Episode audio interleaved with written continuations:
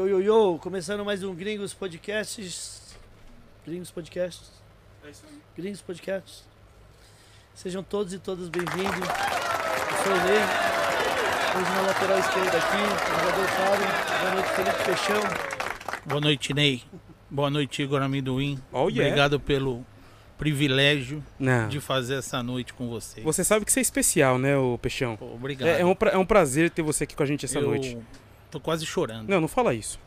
Não fala isso. Neizinho, muito boa noite. Tá emocionado, Peixão. Muito boa noite, Neizinho. Boa noite, Igor Amendoim. Boa, boa noite. Neizinho, hoje é 24 de outubro de 2022. Hoje é uma segunda-feira, agora são 7h25 da noite. É, estamos começando o episódio 182. Demorou? E antes da gente começar esse episódio, nós estamos em todas as plataformas digitais: com certeza. Spotify, Deezer, Deezer, Amazon, Apple. isso. Procurou pelo Gringos Podcast você encontra a gente. Boa. Demorou? Neizinho, é, antes da gente começar também, vamos agradecer o nosso patrocinador. Edifier. Agradecer a Edifier, que cola com a gente desde o começo. Começou como um dos nossos apoiadores, hoje é um dos nossos patrocinadores master. A gente tem 5% de desconto lá, só usar o cupom Gringos Podcast. O QR Code tá na tela para mais informação. Você escaneou, já cai direto no site dos caras. Boa. Demorou? Boa, boa, boa. É isso aí. Seja membro. Seja membro, Neizinho, seja membro do Gringos Podcast, é muito fácil. Tem um botãozinho aí, seja membro, você escolhe o que melhor cabe no seu bolso. É importante lembrar que se você for gri- Gringo Master, você consegue ajudar melhor o programa. Sim. Demorou? Caso você não tenha cartão de crédito, basta entrar pelo apoia.se barra Gringos Podcast, que você consegue fazer pelo boleto. Demorou? Facinho. É facinho, Neizinho. Não, não, tem, não tem dificuldade. Tá bom? Perguntas hoje, ô Igão?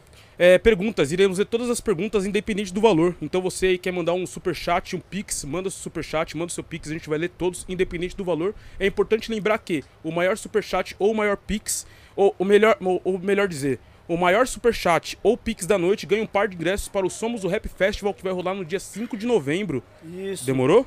Vai ter GOG, Dexter. Eduardo, D Menos Crime, DBS, vai ter meu muito show de rap. Showzaço, showzaço. É, Neizinho, antes de mais nada, você que tá quebrado, de bico seco, não consegue mandar um superchat, um pix pra gente, entra lá no arroba podcast gringos, tem uma caixinha de pergunta e manda, manda sua pergunta. Seja criativo que a gente vai escolher no máximo três. Demorou? no Legal, máximo, boa. no máximo três. É isso, Boa. sem mais delongas. Adjetivos para o nosso convidado, Neizinho. Adjetivos? Adjetivos, Neizinho e Peixão. Professor de, de, de MPC. Adjetivos, Peixão.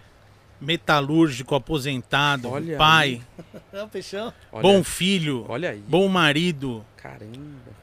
O cara é o rap em São Bernardo. Olha aí. Será que. Produtor, ABC. MC. Será que ele já foi b-boy, Peixão? Olha, eu acho que ele dança no chuveiro. Ele é da NPC? Ele é da NPC, não? Sim, sim, ele é. Ó. Ele é o cara da MPC. Ah, DJ? Não, DJ ele não é. Não, Não, é Ele, DJ. ele arrisca de soltar as músicas. Mas ele é beatmaker monstro. Olha professor, professor. Você é louco. Com certeza, É. professor mesmo. Com grande satisfação e após muita insistência, Para, não teve insistência nenhuma. muita insistência, Você é louco. chegamos na letra B. Seja bem-vindo, Black Alquimista. Fala mais. No Gringos Podcast. Fala você, Olha aí. Marcão Black Alquimista. Salve, salve, boa noite a todos e a todas. Quero agradecer primeiramente aqui ao Ney, né? Opa, Miliano aqui na correria, fazendo o gringo, né? Vendendo disco, né? também. Loja, loja da Gringos aqui, agora que esse podcast maravilhoso que está registrando várias histórias de hip hop, de rap aqui, super importante pra cena. Opa. Quero agradecer meu irmão, meu mano aqui, ó, Felipe Peixão. Salve Peixão, gente boa, só que é São Paulino, né? É, Graças a Deus. Ninguém é perfeito, né, São Black? Paulino e gosta de Boni, velho.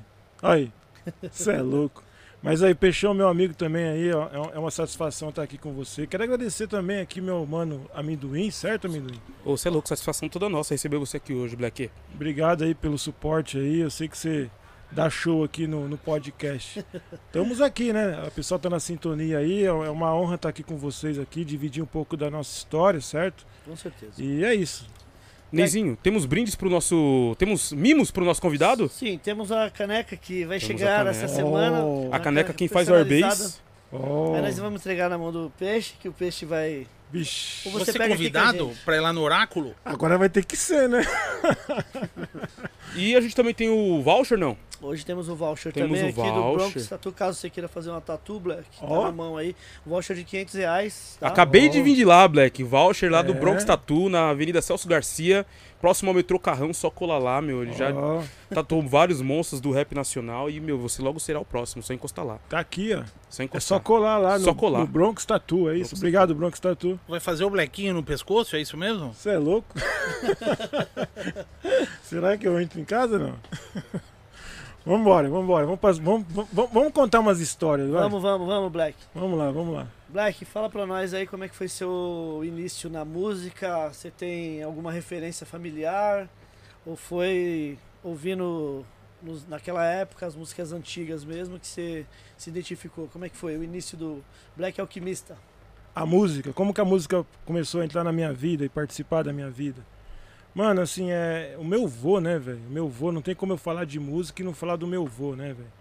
Meu vô que, que, que toca, tocou vários instrumentos ali, tocava sanfona, tocava viola. Ele fazia flauta de bambu, velho. e tocava flauta de bambu. E nessa daí, né, assim, desde de pequeno já, com essa, né, convivendo com a música. Meu pai também ali, que toca disco também, né? Meu pai, ele, ele, ele é, gos- gosta, né? Tinha um carreiro e pardinho ali e tal, música sertaneja raiz e tal. Raiz. E eu lembro de ouvia muito ali meu pai comprando disco, né? Foi aí que começou o vício, né? Ixi. Meu pai chegava com o disco em casa lá, tal, do Tião Carreiro e Pardinho, tal, aquelas histórias, olha só, histórias contadas e tal.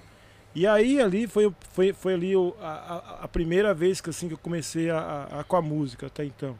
Certo. Aí depois, né, teve aquela situação mesmo ali que a gente viveu nos anos 80, né? Que a música começou a, a- a- aquela questão do Michael Jackson, toda aquela coisa do, da música começou a invadir, né? é, geral assim, e aí não teve como você também não fazer parte daquela situação, né? Me Certo. lembro ali do disco do Billy Jean, né? Certo. Aquelas situações também que Thriller. quando Thriller, isso, Álbum thriller. álbum Thriller também. E aí lembro também daquelas situações que ocorriam na época quando ia lançar um videoclipe, né? Era no Fantástico à noite, aquela história toda, Pode ali, crer. Todo aquele suspense ali. Pode Lembro crer. disso daí também. E é importante também falar também nos bailes, né? Porque assim, na- ne- nessa mesma época também acontecia ali os bailes, né? Tinha os bailes de garagem também, né? Que acontecia. Eu fiz parte de uma equipe de som depois, né? Equipe de som de bairro, né? Que aí foi E é aonde... DJ também, então, Neizinho. É, DJ, DJ, DJ, ou você falando É os errado. quatro elementos, Black. Colecionador, colecionador bravo. E aí na época tinha uma equipe chamada chamava Dynamic Power. Aquela época a gente tinha mania de colocar nome americano em tudo, né, velho? Sim. com Então, certeza. Era mais ou menos essa, essa ideia lá. E aí eu lembro dessa equipe, foi aonde que eu comecei a, a entender ali do processo, ver os tocadiscos tal, os bailinhos de garagem, aquela coisa tal. E depois, assim, eu lembro também é, da questão da TV, né? Que também anos 80 começou a aparecer ali o, o filme Beat Street, né? É, depois o Flash, acho que Flash Dance, né? Break, break Dance também. Breakdance. E aí começou a invadir toda aquela situação lá, tal. O pessoal começou aí aquela questão da dança, né? Porque o meu primeiro contato acabou que foi com a dança, né? É, você querendo Você, ser, você colou ali na São Bento também? que- querendo ser b-boy, né? É. Aí você querendo ser b-boy tal, aquela coisa tal ali. Antes da São Bento ainda, eu lembro do- dos programas de, de, de calor ali, Raul Gil na época, até então tinha lá aqueles programas e tal. E aí eu lembro do Black Juniors, Black Juniors até, naquela época, deixa eu ver se eu trouxe disso aqui, acho que nem, nem, nem trouxe disso Do Black Juniors. no Black Juniors. E aí eu lembro que aí é, essa situação toda da música, a música americana, o rap começou a tomar conta. Mas assim, é, não dá para esquecer que o soul, né, o funk soul, já, eu já ouvi assim algumas coisas de James Brown, né? Ouvia também alguma coisa assim de, de Tony Tornado, alguma coisa assim também, né? Os, os, os tios, né? É, a gente começava, o, o pessoal mais velho da, da, da, da vila até então também. Sim. E aí a, a, a música foi, acabou que, que foi, né? Fazendo parte da, da, da nossa vida ali. Boa. É, isso aí é anos 80, né? Assim que foi a minha formação de baile, né? Depois acabou que comecei em baile também. Qual, qual os bailes que você colou, Black, na época? Você lembra? Sim, sim. É, eu lembro que os bailes que aconteciam na região. Eu, sou- eu sou de São Bernardo do Campo, né? Nascido e criado em São Bernardo, na região do ABC metropolitana, região metropolitana de São Paulo. Certo. E eu lembro ali do Chopapo, que é um baile que eu fui muito, inclusive foi lá que eu conheci a minha esposa também, né? Legal. E outra, outro baile. O papo era quem? A Chic Show? Chique Show. Que fazia lá? Chique Show. Só que antes do Chopapo, na verdade, existia um, um- um baile que era no Esporte Clube São Bernardo, né? Que na verdade quem fazia esse baile na época era o, o Mr. G. Mr. G fazia esse baile e o DJ era o alemão, inclusive ele faleceu de Covid, né? Que Deus o tenha, o DJ alemão. Ele que fazia esse baile lá na, na- no Esporte Clube, né? É, eu vou falar um pouquinho depois do esporte, mas assim, os bailes que eu, que eu curti na época, Esporte Clube, Chopapo, Aí também tinha o Clube House, né? Que, que, era, que era o baile do Cascatas também, Sim. né? Cheguei aí na Newton Tom e Suzano. Não sei se você lembra desse baile eu aí. lembro, não cheguei aí lá, mas eu lembro. Era na mesma época mesmo. Newton Tom e Suzano. Aí tinha também Clube da Cidade, tinha Radial, que era a coisa mais, mais novas assim. Isso. E eu lembro também de ter ido no, no, no- Palmeiras, né? Palmeiras era onde que acontecia o- os, os shows, né? Os shows Os inter... grandes eventos Os grandes ali. né? eventos, Chic Show e tal. Também fui no, no Viola, no Viola de Ouro. Viola de ouro. Pô, você saía bem mais que você sai agora, Marcão. Pois é, né, velho? Não, e detalhe. Agora, Não, e Agora detalhe. você não sai mais, agora você tá Agora- preso. é. E Não, e assim, a gente saía mesmo. Era saía. agora pro Alvará cantar, ele tem que. Agora, nem com Vale Night, né, Peixão? Nem Vale Night tem mais, né, velho? Isso é louco. E a gente saía mesmo, assim, tipo, saía em turma, né, velho? E assim, a maioria da galera não tinha carro, era de busão, era de trem, entendeu? Pode crer, A gente- verdade. A mãe da gente até falava assim, ah, vê se você chega de manhã aqui, porque não venha me aparecer de madrugada, porque era perigoso, né? Então você ia pro baile, ficava até acabar o baile para depois vir embora, né? Então essa aí era a realidade dos anos final dos anos 80, anos 90, assim. Sim, sim. E, e foi esses bailes, assim. É importante lembrar, Ney, que num, num desses bailes, inclusive, né? Que foi lá no Esporte Clube São Bernardo, foi onde aconteceu o primeiro festival de rap na época. Ah, o é? Fest Rap 89. Nesse Fest Rap 89, no mesmo palco, tava ali Rapping Hood, tava o DJ Negralha, Sim. Tava o, o Paulinho, que foi DJ do Cascatas. Não sei se você lembra. O, o, o Paulinho, do DJ do Cascatas. E o JL, finado JL, JL. tava nesse palco também, nesse festival. Que louco. 1989. Festival Fest Rap 89, que na época foi falado e foi chamado. É um festival de rap lá. Esse aí os caras chegaram a lançar a coletânea também, porque na época eles faziam muito festival, depois saíam em vinil. Você lembra se, se esse aí saiu? Ou Esse- não? Esse daí, Na foi, esse daí foi um daqueles que a gente foi enganado. Ah, é? que, tipo assim, é, existia a situação na época, né, do, do, ali no começo do rap até então, que tinha os concursos de rap, que os donos das equipes na, na época, né, o que, que eles faziam? Sabia que a gente tinha público e precisava encher o baile, né? E aí, nessa daí, um dos itens ali para você ter a pontuação era torcida. Né? Se Quem você- levava mais é, era um era ponto- mais aplaudido. era um Levava- ponto a levava- mais. Levava a caravana já era alguma É. E aí, deixa eu te falar uma, uma coisa interessante. Adivinha quem que era da minha torcida? Quem? Lady Rap, Cris Lady Rap, minha vizinha. É mesmo? A Cris. a Cris Lady Rap, na época, ela, era, ela morava no mesmo bairro que eu. E na época ela era da torcida lá e tal. E aí depois, né, nesse festival, rolou várias situações, porque assim, na época, chega a Mas ser. era, era alguma equipe que fazia lá? ou- Era, era- Era- então, era a equipe que chamava, eh, deixa eu lembrar, Soft Dance, que é a equipe do, do G. Que depois acabou que ele tinha algumas. tinha uns eventos especiais que ele levava Chic Show e levava Black Mad. Aí na hora que os caras viram aquele público, adivinha o que, que os caras fizeram? Ah, vamos fazer o nosso baile. Montaram deles. Montaram deles. E, e foi isso que aconteceu lá, que foi o Showpapo, entendeu? Por isso que eu falo, antes do Showpapo, em São Bernardo existia o esporte, né? O Esporte Clube São Bernardo com, Sim, sim. com, com o pessoal lá, entendeu? Que aí, aonde foi que começou tudo, né? Essa situação aí da, da gente fazer o rap e tal, pagava, a gente pagava pra entrar no baile pra cantar, velho.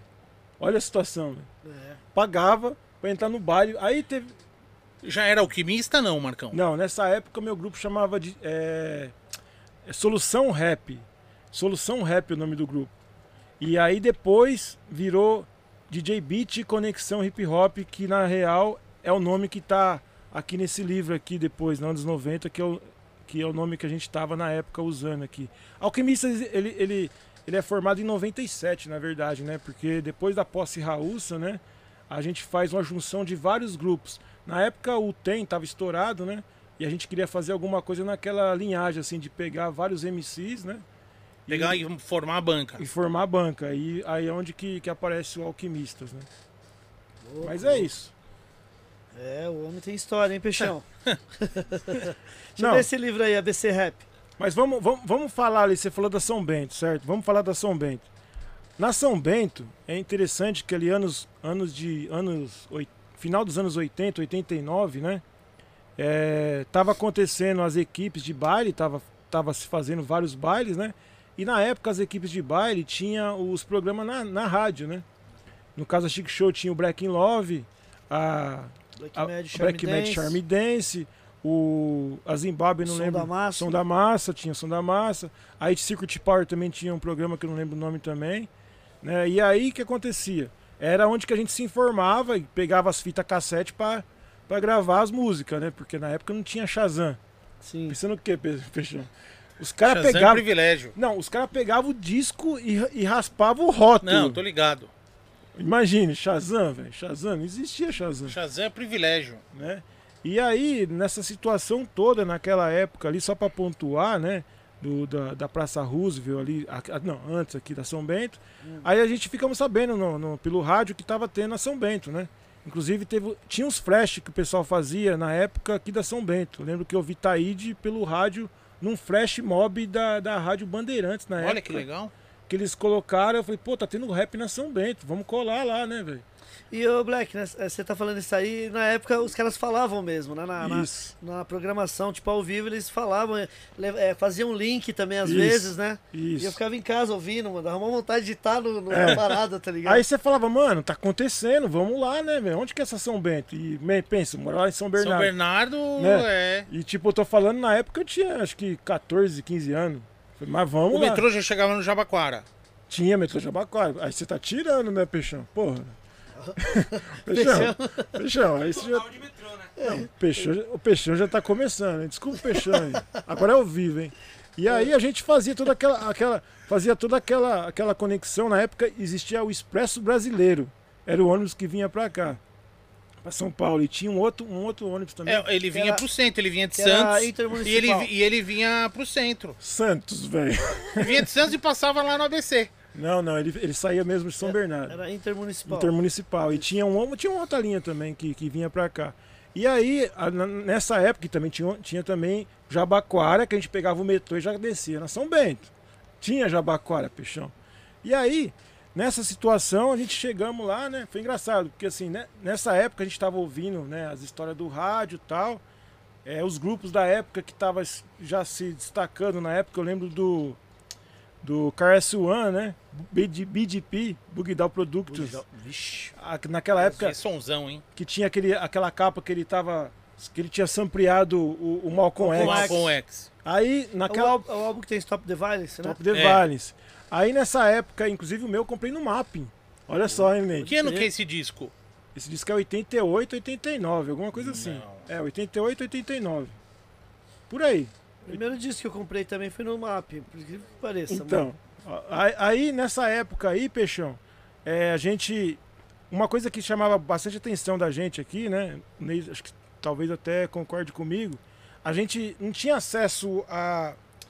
a- a- tipo assim, aos bonés, às roupas. E a gente achava louco aquelas. Os Aqueles, vestimentos da época, né? aquele jaquetão, aquelas paradas. O que, que nós fizemos? Nós fomos lá, compramos uma jaqueta preta, né? Pá, compramos umas cinco jaquetas pretas. E na época, né? Aí eu falei, ah, vamos chegar lá no estilo, né, velho? Vamos na São Bento, vamos chegar no estilo. Pelo Era a menos primeira vez. é a primeira vez. Aí a gente chegamos lá na São Bento, todo mundo de jaqueta preta. Tava eu, ó. Na verdade, assim, você não fez a pergunta, mas deixa eu te falar. Tava eu, Black, aí tava o White. Quer dizer, o cara do meu grupo era o White, eu era o Black. Ah, Por que, que se chama Black? Então tinha o Black Tinha e o o White. né? Aí tava eu, o White, tava o DJ, o DJ Beat na época. Tava também o, o DJ Cool, DJ Cooley, DJ Cooley, que era o Zirão na época. E tava também o irmão do, do DJ Beat também, que era o DJ Cree. E aí nós chegamos tudo no estilo, todo mundo de jaqueta preta. Calor de 40 graus. É, daquele jeito. mas tá, mas estamos no estilo. Tipo aquele episódio do Chris lá, né? Chegamos no estilo, velho. Chegamos todo mundo lá na, na São Bento e tal. Aí o Fish tava lá, velho. Aí o Fish olhou. Falou, mano, vocês parecem os caras do Bugdal, velho.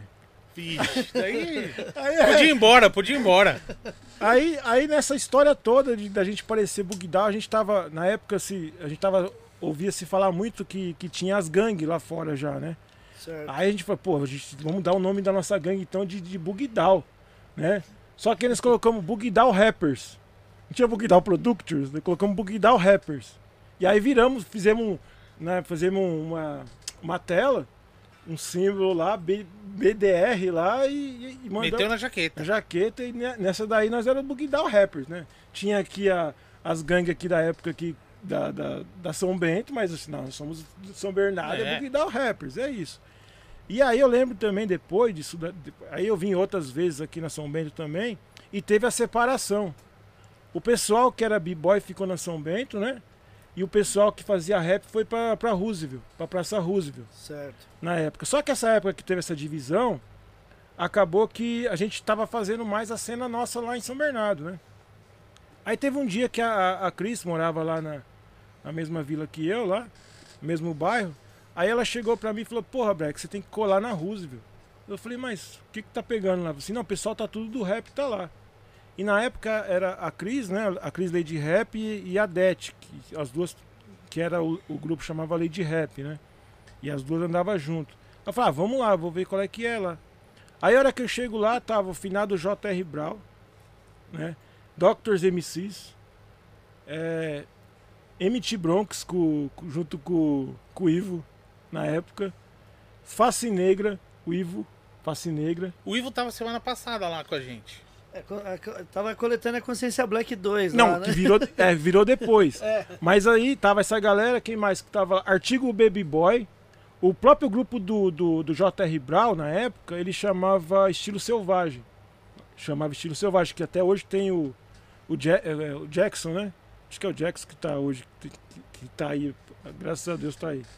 Mas assim, é, eu lembro dessa galera lá na, na- batendo na, na caixa, porque lá assim, na- eu lembro da a cena aqui na, na- na- da Roosevelt, que tinha tipo um mercado, acho que era Pão de Açúcar, eu não lembro o mercado lá, e no final assim tinha uma caixa de correio. E a gente ficava ali naquela caixa de correio batendo e fazendo a batida e, e rimando. Essa era a pegada naquela época nossa lá. Entendeu? E aí eu lembro que a gente vinha todo sábado, era sábado à tarde, que era o encontro, assim, tipo, à tarde, sábado a gente tava lá e ficava trocando ideia, falando de som, de música e tal, né? E aí, só que ficava ruim pra a gente vir de lá pra cá. Foi aonde que a gente falou, ah, vamos fazer aqui na cidade, né, velho? Porque é muito longe, né? Com essa história de fazer na cidade, a gente começou a procurar um local lá na cidade, na época, que também tinha bastante gente, porque a gente queria, tipo, um lugar, tipo o metrô, né? Onde passasse, passasse bastante Central, pessoa. é. Aí nós tentamos no terminal Ferrazópolis do trólebus. Só que aí os guardas já embaçou. Sai daqui. né? Beleza, puta, tem que arrumar um lugar legal, né, velho? Pô. Aí nós fomos fazer, nós fizemos, começamos a fazer os eventos lá, os encontros. Tinha uma, uma quadra na época, bem no centro ali, São Bernardo. E aí, essa história da quadra era foda, velho. Por quê? Tinha uma quadra e uma avenida, né?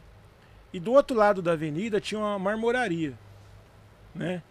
Aí o que, que a gente fazia? A gente precisava de energia. A gente arrumamos equipamento tudo na época, as MK tudo, né? Os caras, dos- os irmãos cara de pau na época já tinha gravado com Cascatas e aí os caras a gente já tinha toda essa coletividade com a galera lá, né? Aí os caras já chegaram com os toca-disco e tal. Aí o que a gente fazia? Os caras desligavam a marmoraria, a gente mandava a extensão na avenida Ixi, e ligava lá pra fazer a energia. o gato. O gato. Aí a gente tava fazendo o nosso evento com a energia é, emprestada. Patrocinado, É, patrocinado pela patrocinado. marmoraria. Mas, Fala o nome da marmoraria aí, Marcão, pra dar uma força pra marmoraria. mas, é, mas sem autorização, né, Peixão? Até que um dia que o cara fez que foi e voltou. Aí a festa acabou. Aí a gente come de novo sem, sem, sem lugar. cara, nem pra fortalecer o rap em São Bernardo. Não, velho, não. Ele falou assim, não, esses, esses, esses moleques, esses doidos aí tem que se virar. Aí a gente, aí nós, aí a gente vimos naquela situação de novo. E agora? Vamos fazer evento aonde, velho? Aí existia a pista de skate que estava abandonada em São Bernardo. Tinha a pista de skate lá, né? E a gente sabia que tinha uma galera que colava na pista de skate que curtia rap, né? E tava abandonada lá.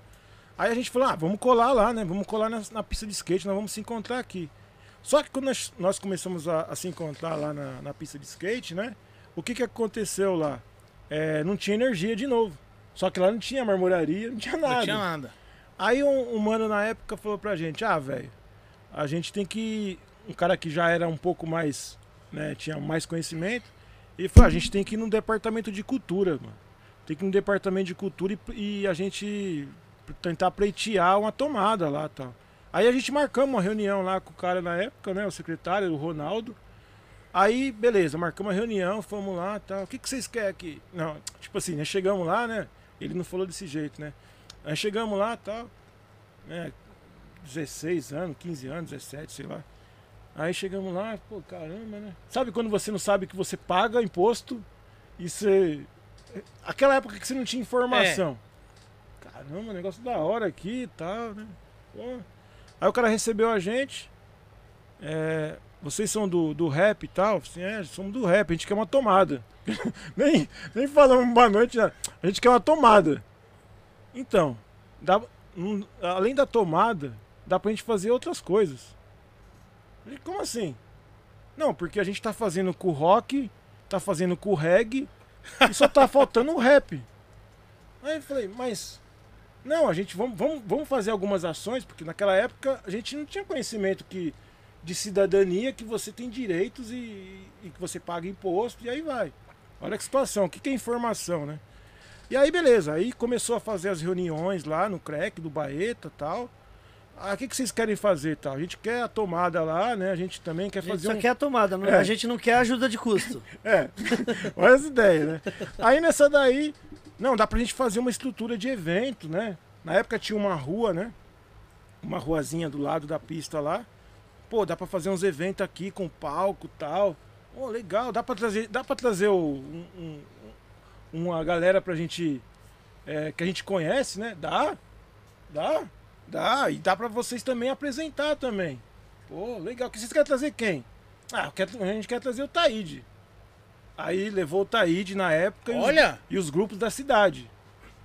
Teve as reuniões, levou o Taíde. Na época o Taíde morava em São Bernardo, hein? Olha só. Ele, na época, acho que ele era casado com a, com a Silvana, que é a primeira esposa dele lá, que é que é a mãe da filha dele, a mais velha. E ele morava no Riacho Grande na época, o Taíde. Taíde eu não saía da casa do Taíde, velho. Eu aprendi esse negócio de digging por causa que eu vi os discos original dele lá. O Taíde é um dos. Aí Taíde- tem um monte. São quatro cara que me, me influenciou no negócio de digging. Taíde, Caverna, Caverninha, Célio Salião, e o outro, quem que é? Nino Brau. Que é meu padrinho de casamento. King. O King Nino Brau. King. King Nino Brau.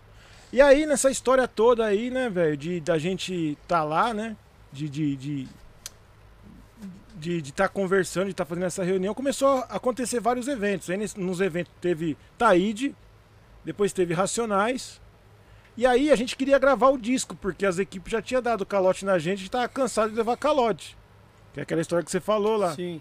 Aí a gente chegamos na época pro pessoal, né? E falamos pra galera lá, assim, pô, pessoal do departamento de cultura. Pô, a gente quer gravar um disco, velho, porque a gente tá cansado de, de participar de concurso de rap e chega lá no final e nada. Não chega o vinil. Não chega o vinil. E na época tinha estourado aquela bomba do De La Soul. Do, do- de, de, de, de copy- copyright, de, de direito autoral. Aí os caras da prefeitura falaram, mano, não vai ter como. Porque tá tendo problema de direito autoral e tal, e a gente sabe que o rap, a base do rap é o sample e tal, e... Mas por que, que vocês Pô, a não fazem... prefeitura é bem informada, hein, na época. É, lógico, né? Os caras vão querer pagar direito autoral. E, e aí, nessa daí, os caras chegou e falou, mano, por que, que vocês não fazem um livro? Aí a gente falou, pô, mas a gente queria fazer um Quer disco, cantar, velho. mano? Não, porque não existe livro. Não existe livro em lugar nenhum. Aí falou, ah, tá bom, então vamos fazer um livro. Então, como é que vai ser a história do livro? Não, todo mundo que estiver participando aqui da reunião vai ter que trazer duas letras, né? Aí a gente vai fazer uma revisão, mas sem tirar a originalidade. E aí a gente vai fazer um livro. Um livro que vai ser, na época, foi bancado pelo Fundo de Assistência à Cultura, o FAC, né, da cidade. Aí esse livro foi onde que nasceu esse primeiro livro aqui, o primeiro livro de rap Que ano que é, Marcão? 92. 1992. Abril de 1992, primeiro livro de rap da América Latina, esse aqui. Que tem uma. é, vários grupos participaram. Inclusive o Marco Comendo, ele reclama que não participou do livro, mas assim, existia uma regra para participar do livro. Que tinha aqui nas reuniões. Porque aqui tinha grupo de São Bernardo, de Diadema, de Santo André e de São Paulo. Que na Jabacora Breakers, na época, participou desse disco aqui. Então quer foi? dizer que o seu foi? Dexter foi tesourado do livro. Não, ele fala, ele fala, ele sempre fala, ele fala assim, pô, o livro ABC Rap não me convidou, tá? Mas na época tinha umas regras que os caras inventaram lá. Mas ele participou ou não? Não, ele não, Não. participou e ele reclama, ele sempre fala. Sim. Mas assim, é- na real, assim, acho que na época ele não, não teve essa. A informação não deve ter chegado, porque ele tava né, fazendo show, essas paradas até então. Pode crer. Mas assim, aí, aí nasce esse livro, né? O livro ABC Rap na época, que foi base de várias teses, vários estudos aí, várias coisas assim importantes que aconteceram depois. Tem como base esse livro, né? O livro ABC Rap. Caramba, história, hein? Ô Black, chegou um superchat aqui pra você, meu mano. O Simão Malungo, ele fala: Gostaria de agradecer a pessoa e o profissional que você é, Black Alquimista. São Bernardo está em festa. Agradeço toda a equipe Gringos pelo trabalho magnífico. Ô, valeu, Simão. Simão Monstro. Salve, salve, meu mano. Simão Maluco, também é da Posse Raul, seu DJ bravo aí, velho. E é um dos- fez um set ali, meu. Simão é bravo, hein, velho? É o defensor da, da cultura do, do, do, ABCD. vi- do vinil, né? E ABCD, o set era só ABCD, Você viu? irmão. Meu, você é louco. É, o Simão ele tava na- no lançamento do, do álbum, o último álbum que nós lançamos aí do Alquimista, inclusive ele participa, né, com... Ele já foi do grupo Alquimistas, né, o Simão, e aí nesse último álbum ele participou, né, to- tocando em duas faixas ali, fazendo uma colagem, squat, e, e no lançamento que o Peixão tava lá, assim como outros, outras pessoas que participaram, né, ele fez um set lá que apresentou várias músicas é ali. louco, foda. Simão Malungo, abraço, tamo junto, meu mano, é Valeu, isso. Simão. Ô, Black, você trouxe alguns discos aqui. Esses discos Pois é. seriam o quê? Algumas referências no início lá do. do- Os discos vai deixar de presente Black. pra mim, Marcão? Vai ficar a gringos, ele falou. Como eu sabia que o, que o, que o Peixão ia pedir, eu só trouxe a capa. Aí, Então- Eu sei, eu conheço a peça, então eu trouxe só a qua- capa. quais as importâncias desses discos aí pra você, ô, ô Black? Mano, ó, tá faltando um aqui, mas a galera deve conhecer, né? Esse daqui é, um, é uma das pedras fundamentais aqui do, da cultura, né? É aqui, né? Deixa eu ver aqui. Isso. Hip hop cultura de rua, né? Que, que na, na real, assim, foi um divisor, né? Na verdade, a pedra fundamental aí do, do, do hip hop, né? Igual eu falei ali, ali no começo, que eu ouvia na, na, no programa da. Na época, né, da, da Chic Show ali, os, os, os Flash Mob, pessoal na São Bento, até a foto é lá na São Bento, né? Tem todo um significado esse, esse disco aqui, hip hop cultura de rua que tem Taíde, que tem MC Jack, Código 13, o Credo, né? Produzido na época, acho que Dudu Marote aqui, né? Tem quem mais aqui? Tem o Nazi, né? Tem vários, várias pessoas da época aí que ajudou a produzir esse disco aqui. Esse é um deles. O outro é o, o Som das Ruas também, né? Que um- um- Tem os metralhas, né? isso, que, que tem os metralhas, que tem também. é, acho que Saiu pela Chic Show esse saiu, aí, né? saiu pela Chic Show. Na verdade, foi uma das primeiras coletâneas da Chic Show. Isso. Existe uma briga aí, né, na internet, se você for procurar, Peixão, você que gosta de ficar enchendo o saco dos outros. Zé Poviano, né? Ó, existe uma, existe uma situação desses dois discos aqui, ó. Existe uma briga. Dizem que esse daqui, no, no rótulo, esse, esse disco aqui, ó, né, esse aqui, ó. Esse disco aqui, no rótulo, ele é de 88. O rótulo do disco. É, o Carlinhos veio aqui e falou que É. o dele é o O primeiro. dele é o primeiro. Esse É. aqui é 88. Eu também, eu também falo e eu sei que esse daqui é, mas existe uma briga. Esse daqui é o que todo mundo depois acabou né, conhecendo mais o rap por causa desse daqui. Mas assim, é, se você for analisar e dividir, o primeiro de, de coletânea, assim, acho que de, de rap, acho que foi esse daqui. Coletânea que eu falo de equipe, né? Acho Sim. que foi esse daqui. Agora, se você for dividir e falar de coletânea de grupo de rap, eu acho que seria esse daqui o primeiro, né? O, Certo. o, o Cultura de Rua, né? Esse é o que tem a cerveja? É o que tem a? É o que tem a cerveja, o Cascatas. Inclusive Boa. Mr. Tel que, que descansa Aqui em que eu seguro pra paz. você, Marcão. É, recentemente ainda, né? Irmão da, irmão da, da jogadora de basquete, você sabe, né? Não. A, a, como é que é o nome dela? A Marta. Irmão da Marta. Ele é irmão da Marta? que jogou basquete com a Sim. Hortência. Com a... Caramba. Magic mano. Marta? Não, a, a, a Marta. Não, a, a, a Marta. a outra Marta. A Marta. Não é essa Magic não. A Marta Black. Marta Black. Isso mesmo. Ó, esse daqui também é um também, né? Remixou, dançou aqui. Esse é de que ano, Black? Sei. Esse aqui é 87, velho. Então esse Olha é o primeiro. Então, 87. Esse daqui Então- na real Então, saiu. Carlinhos. É. Carlinhos. É, o seu saiu depois. Isso, esse daqui, ó, tem aquele Mirou do Primeiro Bastião. que é em cima do Fly Guys. Isso, Sebastian Rap Boy, saiu aqui, ó, 1987, tá até aqui embaixo aqui, é uma coletânea aqui, ó. Que é o Pepeu e o Mike. Isso, até tem a participação do Dynamic Duo aqui, ó. Se bobear quem programou aqui, acho que deve ter sido o Marcelo Tidaboni, hein? Sim. Que tá sumido, hein? Marcelo Tidaboni que programou vários do rap nacional aí. E esse daqui, ó, remixou, dançou. Inclusive eu dei um desse aqui pro Dandan, eu tinha dois lá. Que a gente sabe que o Dandan é DJ Dandan, um abraço também, que gosta da cultura hip hop aí. Que louco, né? né? Esse disco aí é um disco raro também. E, e depois tem um outro aqui, mas a gente vai falar mais depois ali. Vamos, vamos, vamos avançar aí nos anos 90 aí, porque Deixa pra, deixa pra depois. Dá- Pode deixar com ele as capas, Peixão. Depois ele guarda aí. Peixão já quer pegar minhas capas aqui já, velho. Isso é louco. E aí, depois desse livro ABC Rap, né? Depois do livro ABC Rap, o que que aconteceu? A gente estava numa administração lá na época, na cidade, né? E tinha mudado a administração na época, né? E aí foi onde que foi a nossa formação, que a gente começou a entender que eh, dava para trabalhar poder público com rap. E isso foi copiado depois por várias cidades, inclusive por São Paulo, né? Na época depois eu lembro também que aquela história que eu tava falando da Roosevelt, da Praça Roosevelt, a galera que tava lá acabou virando o, o Sindicato Negro. Né? Certo. Que da- depois-. Isso, Sindicato Negro que depois lançou naquela. saiu na coletânea do Consciência Black Volume 2. Que, É, é- que aí tá a banca toda Tá a lá, banca que toda. que tá essa banca toda. E nessa época a gente já estava ativo aqui, lá no ABC, né? A gente tava fazendo a nossa situação lá, com os eventos, inclusive a galera daqui tava colando lá. E aí teve até uma vez num show lá que o que deu um, um racha lá, velho. Que tava o. Que tava o DJ do MT Bronx, o Johnny. O Jo- Nossa, o o Johnny- Johnny é foda. O Johnny. mano. O DJ Johnny. O Johnny é foda até hoje. O Você é Johnny. louco. Salve, Johnny. Johnny, meu irmão, beijo pra você. O Johnny arrumou uma confusão Ih, lá, ele arruma velho. até hoje. Para, o Johnny arrumando confusão. Ah, mentira. E o Johnny tinha os discos do Public Enemy na época, velho, que ninguém tinha, mano. Eu lembro, hein? Tocava só os original. O bicho era, o bicho era chato Johnny é pra bravo. disco. E aí teve um. Até teve um rolo lá, uma treta lá na época, lá no, num desses eventos lá na. Do, do movimento hip hop na. E aí depois acabou que esse modelo, né, foi, foi, acabou sendo incorporado em vários lugares, de poder público junto com, com o hip hop até então. Né? Eu lembro disso daí ser repetido em várias situações. E aí, pra nossa situação lá na cidade, mudou a administração na época tal, e a gente ficamos de novo sem nada. Tipo assim, já tava, tava bom pra caramba, pensa, pensa aí. Tava, tava rolando tudo legal, tava tendo os eventos tal. Aí de repente mudou a administração e agora? Beleza, voltamos pros bailes. A galera tava se reunindo, voltando pros bailes.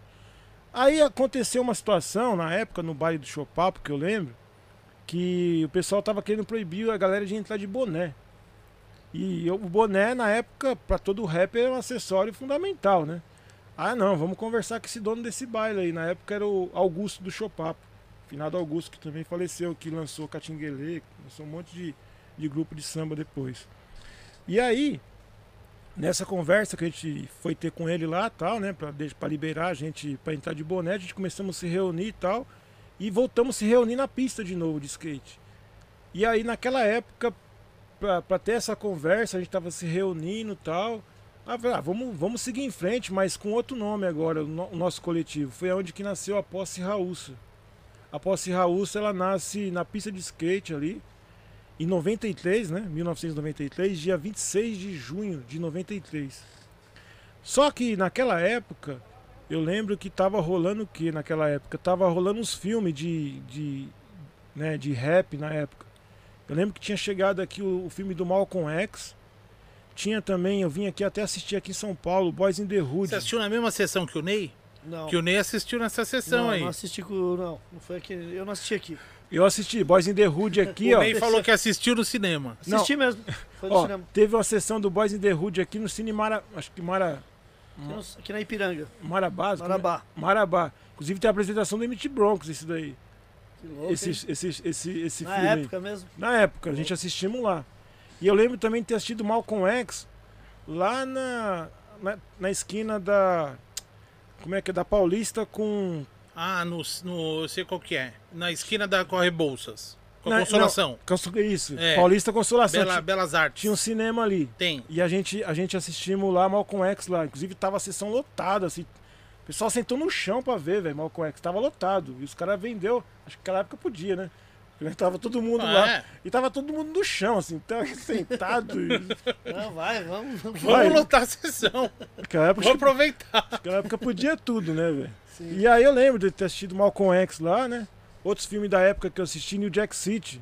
Na época os caras que estavam cantando rap começou a virar ator, né, velho? Tipo, a Ice-T, a Ice Cube, a Queen Latifah, começou tudo a virar ator. Falei, pô, da hora, né, meu? Pô, o cara que canta rap agora virou ator também, né? Qual outro filme? Aí começou a vir também aqueles filmes de. Acho que é Brancos Não Sabem Enterrar, não? É. Eu lembro desse filme também. Viu no cinema também, Basque- Marcão? Não, esse daí já é locadora. Tem gente que nem sabe o que é locadora, hein? Pegava fita cassete. de vídeo. Fita né? de Tinha vídeo, que rebobinar e devolver. rebobinar e devolver. Se não devolvesse, pagava, pagava multa.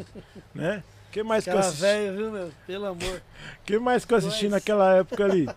Vários filmes, assim, vários Você é filmes. bem mais velho que eu, né, Marcão? Eu não sei. Daí eu, Ah, eu vim sei. bem depois. E aí, Eu cheguei no Avatar, né? você chegou. Deixa eu assistir o Titanic. no Titanic. É, o, o Peixão chegou no Titanic, eu acho. Cheguei. Titanic, Titanic. E aí, com essa história dos filmes, por que, que eu tô pontuando os filmes? Porque com essa história dos filmes, a gente começou a fazer discussão, né? A gente via os filmes e começou a fazer aquela discussão na época de, de- do, do, do que tava rolando. Foi aonde que foi a nossa formação, na época de, da Raúça, né? Tava todo mundo é, vendo o filme, vendo o que estava acontecendo. E aquela questão da, da, da questão racial nossa foi aflorando, descobrindo quem era Malcolm X, quem era Zumbi dos Palmares, e atrás da informação. E nessa mesma época aí, eu lembro que o Nino Brau, ele, ele, ele começou a se aproximar ali da gente ali, na época que ele morava na cidade. E aí um dia ele me convidou para ir na casa dele, do Nino, né? Tinha coisa pra caramba. A hora que eu meu. cheguei lá, o Nino começou a pegar os baús dele com os discos assim. Eu falei, mano, caramba, né, velho? Começou a tocar os original. Eu falei, mano, mas isso daqui. Já, eu já fazia aquela assimilação, né, pá. Aí eu falei, aí ele começou a mostrar umas fotos minhas. Eu falei, mano, você tá tirando foto minha? Eu nem sabia. Ele falou, não, porque eu, o Nino, desde aquela época, ele já Colecionador monstro. ele já tinha, monstro. já tinha já aquele hábito de, de registro, né? E a gente não, não fazia Tinha isso, um né? acervo já, né, Branco? É, ele começou a tirar foto e tal. Aí, beleza. Aí, eu- beleza. Aí ele começou a participar. Foi quando a gente fez a Raúça, ele começou a, a- a participar mais ativamente. Contou a história dele, que o Nino ele teve a vivência na época do funk soul, né? Ele é, dan- é dançarino e tal. E aí ele começou a, a participar com a gente e tal.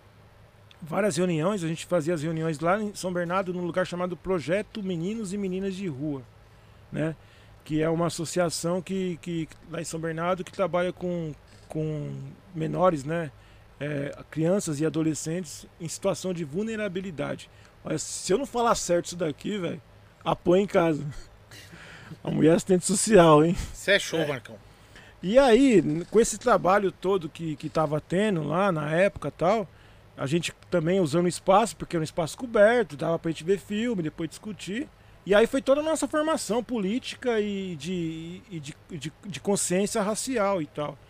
E eu lembro também que nessa mesma época, é, o Nino era sempre ligado nessa questão aí de caixa postal, porque você pensando que os artistas tinham e-mail, tinha caixa postal. Caixa Você queria falar com o artista, tinha que mandar caixa postal, né? Não tinha e-mail. Aí eu lembro que o Nino era bem ligado nessa história aí. Aí ele, ele falou, mano, a gente começou a fazer umas paradas na época lá, que a gente pegava a folha de sulfite, dividia em seis partes e colocava informação. Ali tinha informação do artista e a história dele. E aí a gente ia nas festas, na, na época, nos bailes, nas coisas que estavam rolando, nos eventos, e começava a distribuir aquilo ali. Aquelas informações eram feitas numa folha, tirava cópia, né? Era datilografado. Aí tirava cópia, então no mimeógrafo. Mimeógrafo, hein? Os caras é velho. e aí nessa daí, a gente distribuía. E a informação começou a rodar. E eu lembro que num- numa situação dessa daí, ele falou, ah, vamos mandar esse material pro, pro África Bambata, né? Ah, será que ele vai curtir? Ah, vamos mandar, né, velho? A gente tá falando de música aqui e tal, vamos mandar. Aí eu lembro que na época o Adomair, que é do movimento negro lá da cidade, né? E a esposa dele, juntamente com o Sam, o Fábio Santana, que hoje é advogado, ele era da Raúl também cantava rap. Ele, ele falou, ah, vamos fazer a tradução, vamos mandar lá pro, pro, Bambata. pro Bambata. Aí mandaram. Mandou pro Bambata, beleza. Aí dali a pouco veio a resposta. Aí o Bambata falou assim, não, mano, a história de vocês aqui, vocês estão fazendo um trabalho tal, da hora tal, e vamos fazer a Zulu Brasil. Zulu Nation Brasil. Zulu Nation Brasil. E nessa época, a gente estava muito de discussão, assim, de, de ver filme, discussão e tal. E eu lembro que apareceu uma oportunidade em Diadema, né? E aí tava a Sueli Chan e o Levi em Diadema. E na época eles convidaram o, o, o Nino. Pra quê? Existia um centro cultural em Diadema, centro cultural de Caema, em Diadema, que dava para fazer evento cultural. Aí é onde que nasce a casa do hip hop. Ó, Entendeu? Onde que nasce a casa do hip hop lá em Diadema. E o Nino, na época, ele saiu da Raúça, ele falou, ó, é, pra mim aqui já. Eu, eu vou me encerrar aqui com vocês aqui, porque eu fui convidado, beleza. Aí, naquela mesma época, a gente fizemos um trato também na, naquela época entre todo mundo ali. Porque existia uma situação que a gente estava fazendo várias discussões naquela época lá, e no final das contas, a gente sempre aparecia nas reportagens como os pretos que tinham ensino médio ou ensino médio incompleto. Isso incomodava a gente. E aí, o que, que a gente fez naquela época? Falei, ah, a gente precisa estudar, velho. Aí a gente criamos um pacto entre a gente, demos um prazo de cinco anos. Todo mundo precisa estudar. Aí todo mundo foi fazer. Daqui, daqui cinco anos a gente conversa. Aí todo mundo foi estudar, eu também fui fazer. Quem não fez faculdade fez curso técnico. Aí foi a época que eu fiz curso técnico. Depois acabei entrando na fábrica também de, de carro, que não vou falar o nome porque não quer me dar carro. ô Marcão, você trabalhou lá quantos anos? 21. Você tem que ser agradecido, cara. Não, mas Por eu sou- favor, né? Eu sou agradecido. Você anda com qual carro hoje? Carro da marca. Então, você tem que falar, cara. Você tem que falar. Porra. E aí cada um foi, foi, foi fazer né, a, sua, a sua situação, foi estudar tal. Teve pessoas que se formou advogado, teve outro que se formou assistente social, teve outro que, que acabou fazendo outros cursos técnicos tal. Todo mundo foi, foi estudar. E aí a gente vê toda essa ascensão lá da casa do hip hop e tal, que também a gente participamos lá depois. E nesse mesmo intervalo, por causa desse livro ABC Rap, surgiram várias coisas, né? Inclusive teve a primeira tese de hip hop que surgiu por causa desse livro aqui, que foi da Elaine Nunes, né? A tese de hip hop chamada Rap Educação, Rap é Educação, Olha que firmeza. que foi feita na USP, né? E que depois foi baseado, eu lembro da situação, inclusive, na época, o Rap Hood me ligou e falou, Black, tem uma. Na época tinha várias pessoas fazendo estudo de, de, de rap, assim. Na- tipo, de- quando não tinha nenhum, de repente apareceu vários, assim, né? E aí, o que aconteceu? Na época eu lembro que isso aí tava incomodando a gente, que a gente tava parecendo objeto de estúdio, tipo, tipo bicho, assim, tá ligado? E aí a gente falamos assim, mano, é, se não tiver uma, uma, uma contrapartida, ou se essa pessoa não for preta, não vai ter jogo. E aí na época eu lembro que o Rude me ligou, o Rap me ligou. Black, tem uma mina fazendo aqui uma tese aqui de, de mestrado, querendo de hip hop, já falou com o conceito de rua, falou com a força ativa, e agora quer falar com vocês. Aí eu falei, mano, a mina é preta? É. Ela faz o trabalho assim, assim, assim. Eu falei, então tá. Então, aí foi a época que ela colou com a gente, fez o trabalho e acabou que nós roubamos a cena do livro, velho. Porque ela viu que a gente tava. Né, a gente tinha. A Raúça em si, né?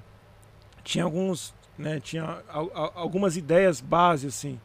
A galera até então, a gente sabia que a bebida tava acabando com, com a galera, com, com os pretos na época na periferia. A gente sabia que várias situações estavam acabando com os pretos. Então, uma das coisas que a gente tinha na época, não que eu quero falar que a gente era melhor ou, ou- ou mais que ninguém, mas a gente sabia que se a gente não bebesse, se não fumasse e algumas outras coisas, seria legal pra gente e isso daí ia fazer com que a gente ficasse melhor. Olha que legal, meu. E aí, esse era uma das situações para você, na época, estar na Raúça, né? Além do próprio nome, porque na época o nome Raúça, a gente já sabia que, na época, quem deu essa ideia do nome foi o Queto, né? Que ele era do movimento negro até então. E aí ele contou a história do povo Raúça, da Guerra dos Malês, tal, que foi um povo resistente lá, muçulmano tal. E a gente se identificamos com aquele nome, que foi o nome que nós adotamos na época pro grupo, pro coletivo, né? E aí acabou que na época quando a Elaine lá veio fazer esse trabalho, veio acompanhar as reuniões, nós falou, meu, esse trabalho aqui é o trabalho que eu quero. Acabou que o livro acabou, a maioria da, foi baseado em cima da história da Raul. que legal. E depois, por, causa dessa tese de, de mestrado também, da, da Elaine aí, é, eu lembro quando foi em 99, teve um cara do Marcelo, da, da Secretaria de Saúde, Secretaria de Saúde de São Paulo. Ele entrou em contato comigo na época também.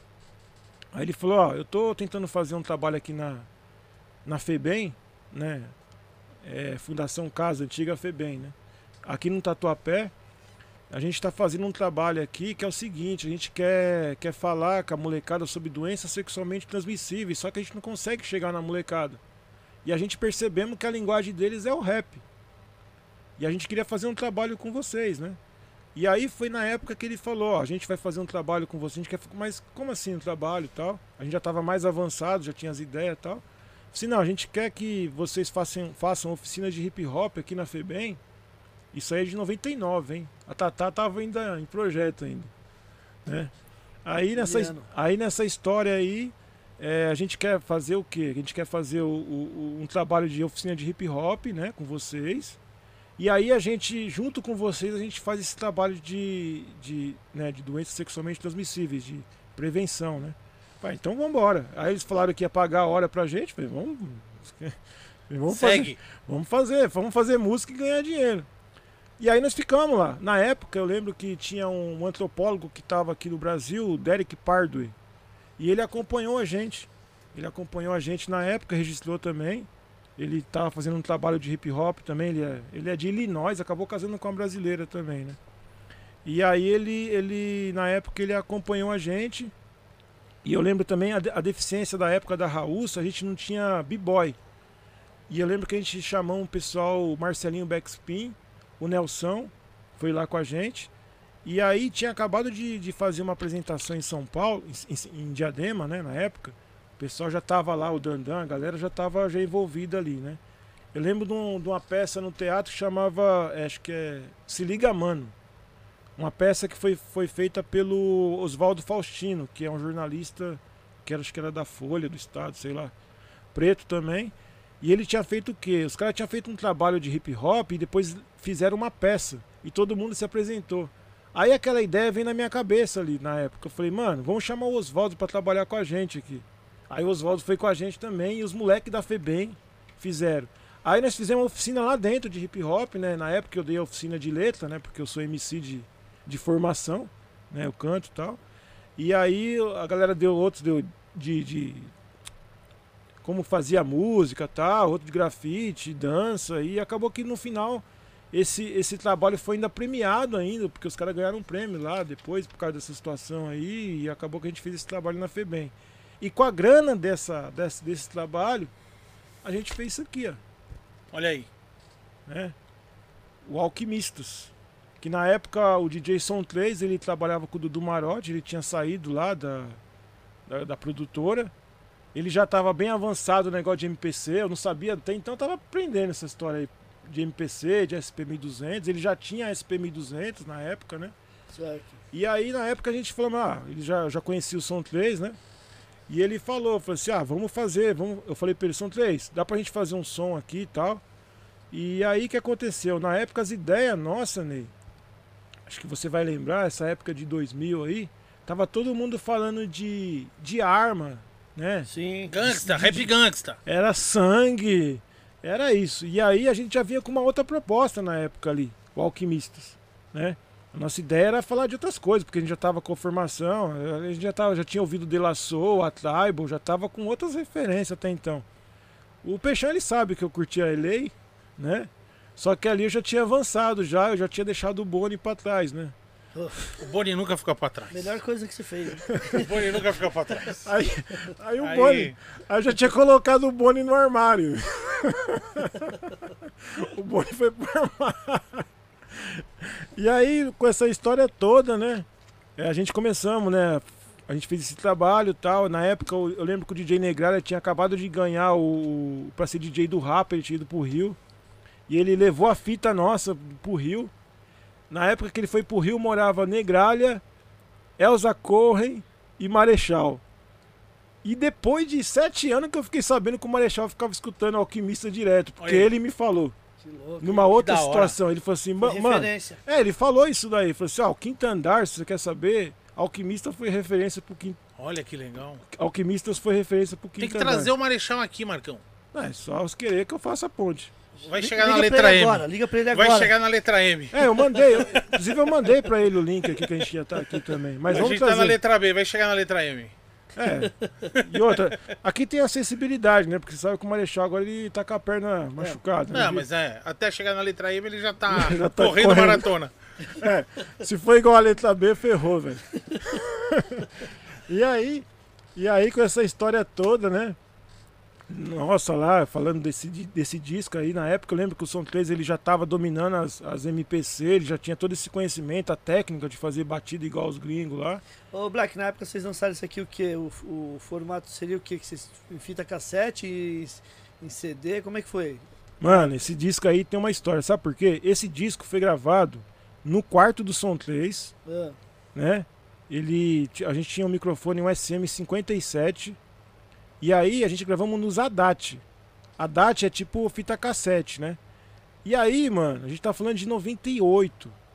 A gente precisava transformar a fita, a fita em CD. E CD não era normal. Sabe quem fez esse trampo pra nós? O irmão do Maurício Manieri. Aí, Porque o Som 3, na época, ele que produziu a maioria das músicas do primeiro álbum do Maurício, foi o Som 3 que produziu. Né? aquele álbum que estourou dele? Foi o Som 3 que produziu. Eu vi aquele disco sendo produzido na época que o Maurício tinha um Passat velho e a gente ia empurrar o Passat depois, velho, lá em Assunção. São Bernardo, que o 3 morava lá, na época lá. o Maurício Manieri é do de São Bernardo? São Bernardo. Ele, aí, na época, quem gravou esse trampo pra nós, na época que transformou, foi o irmão dele que faleceu. Que Marcelo, Maurício. Não, Marcelo. Não, vai ser dois Marcelo, irmãos é. Maurício, não, né? Marcelo, Marcelo, Marcelo. Marcelo, eu vou ser errado aí.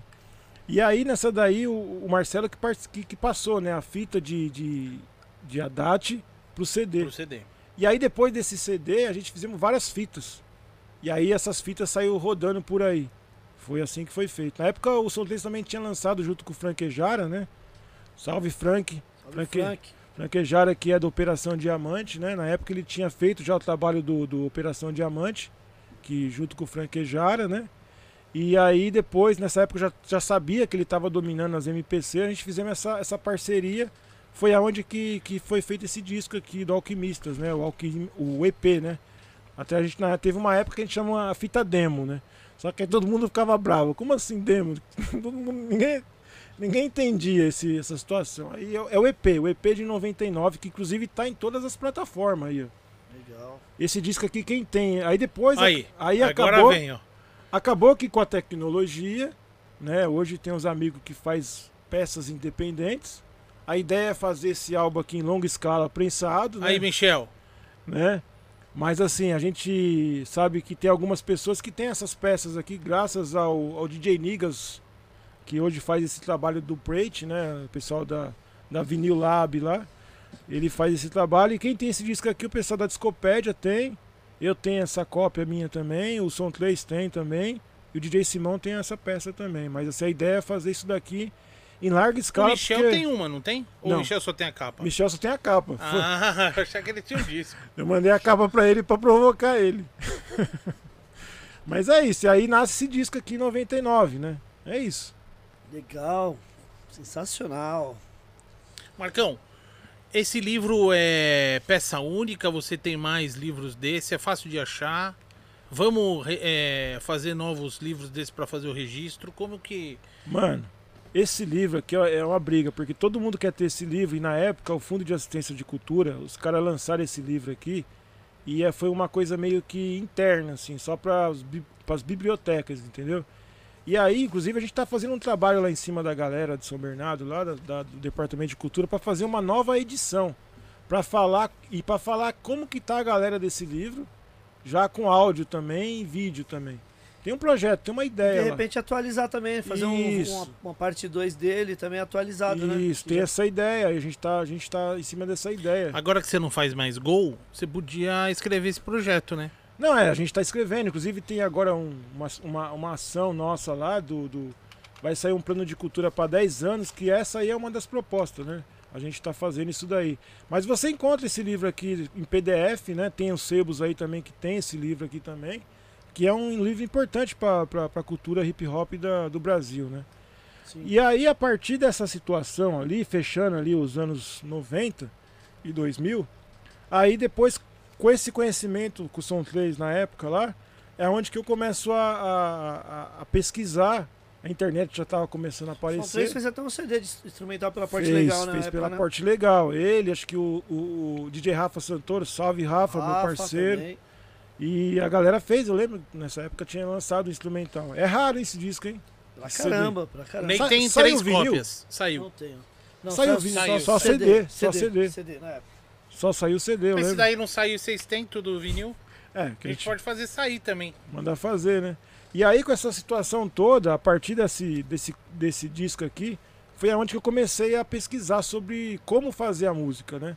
E aí foi aonde que eu fui atrás da informação, como que era feito, eu já tinha vi- visto as máquinas lá com o Som 3 e tal. Aí foi aonde que eu, na época, eu lembro que eu tava um dia na casa lá do DJ Som 3 lá, e eu vi um vídeo, um cara chamado Sample Kings, né? Esse Sample Kings é um cara que, tipo, dá aula de MPC, uma par de coisa, né? E ele tava vendo uma fita de vídeo, né? Aí eu vi o cara fazendo os beats lá, e o cara tava sem MPC. Eu falei, mas como assim? Dá pra fazer beat sem MPC? Aí eu vi o cara com uma bateria eletrônica e um sampler. Na época, um S900.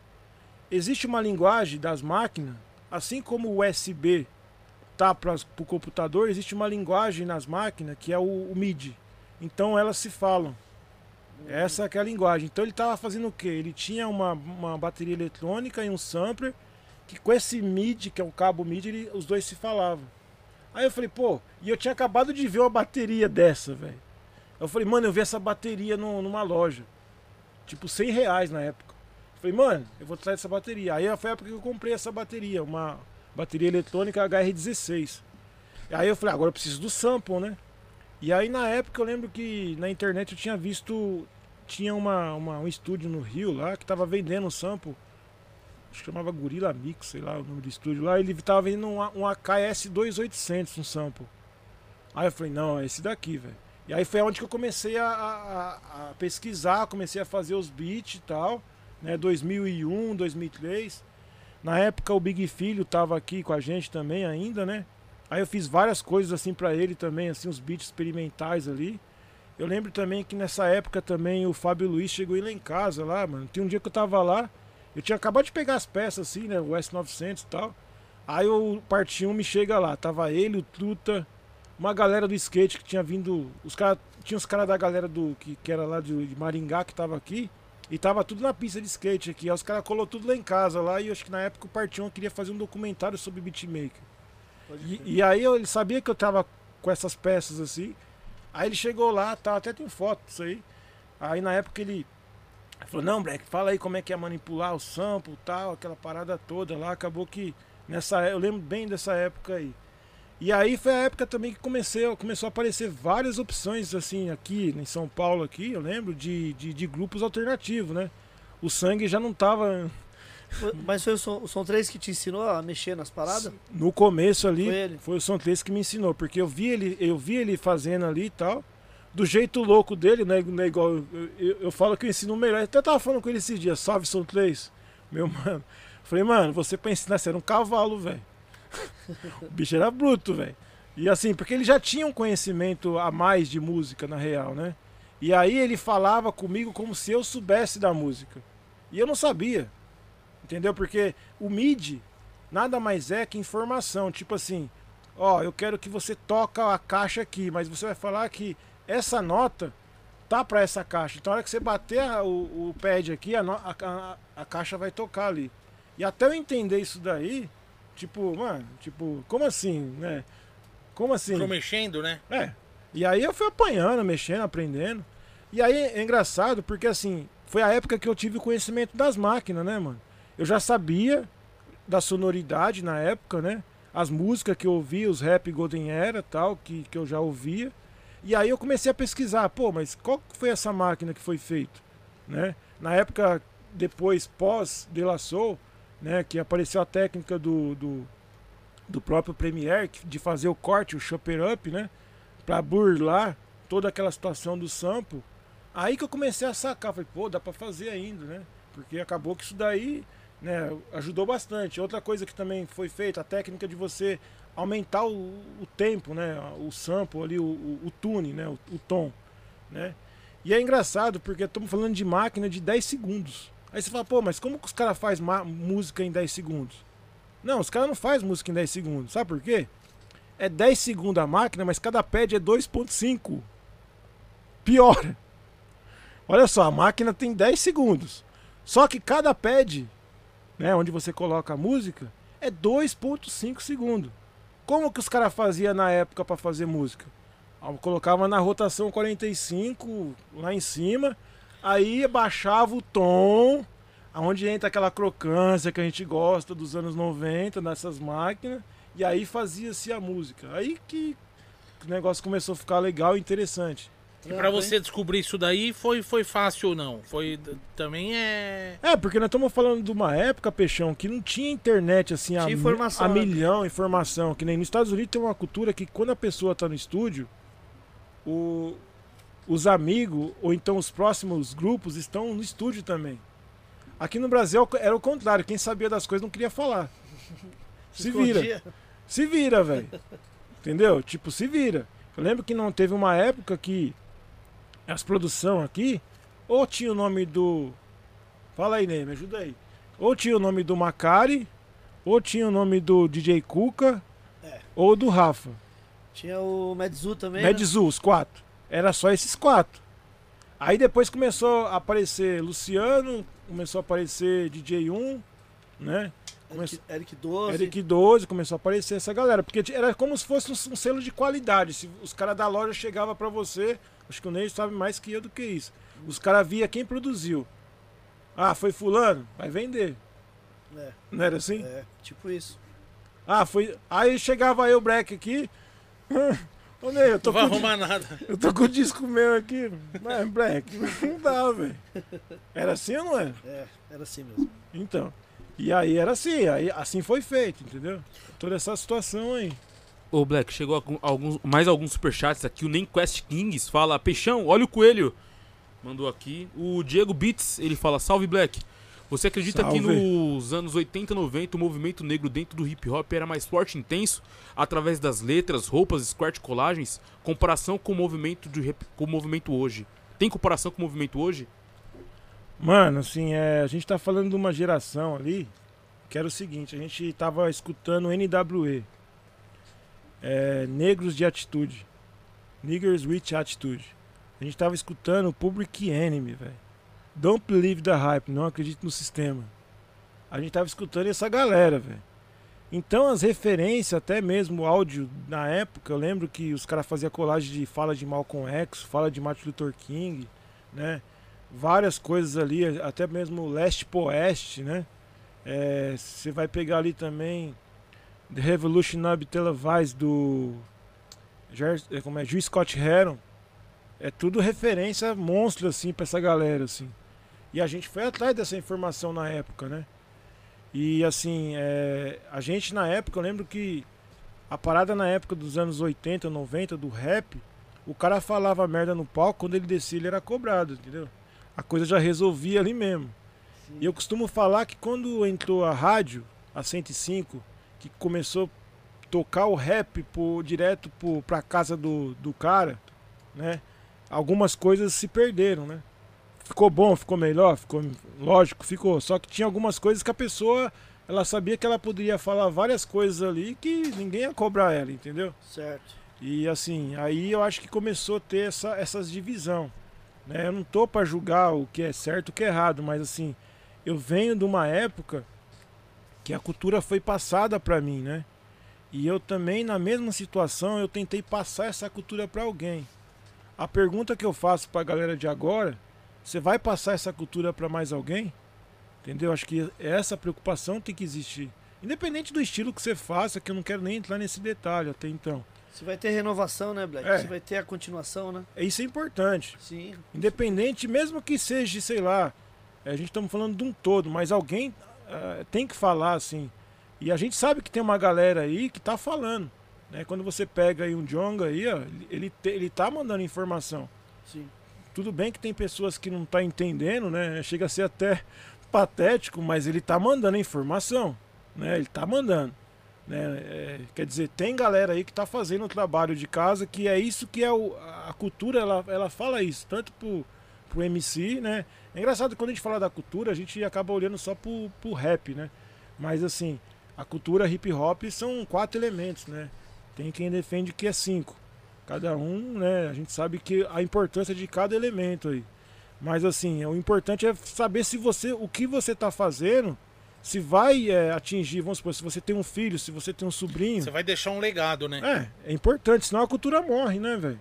E a gente sabe também que, assim, é, existe o mainstream, mas o que dá base para a cultura é a rua. É, é, é, as batalhas, é essa situação que a gente está trocando ideia aqui. Isso aqui que, dá, que vai dar a base para a cultura é isso aqui, velho. Entendeu? É isso. Da hora. Boa. Obrigado pela pergunta. É foi o Diego, né?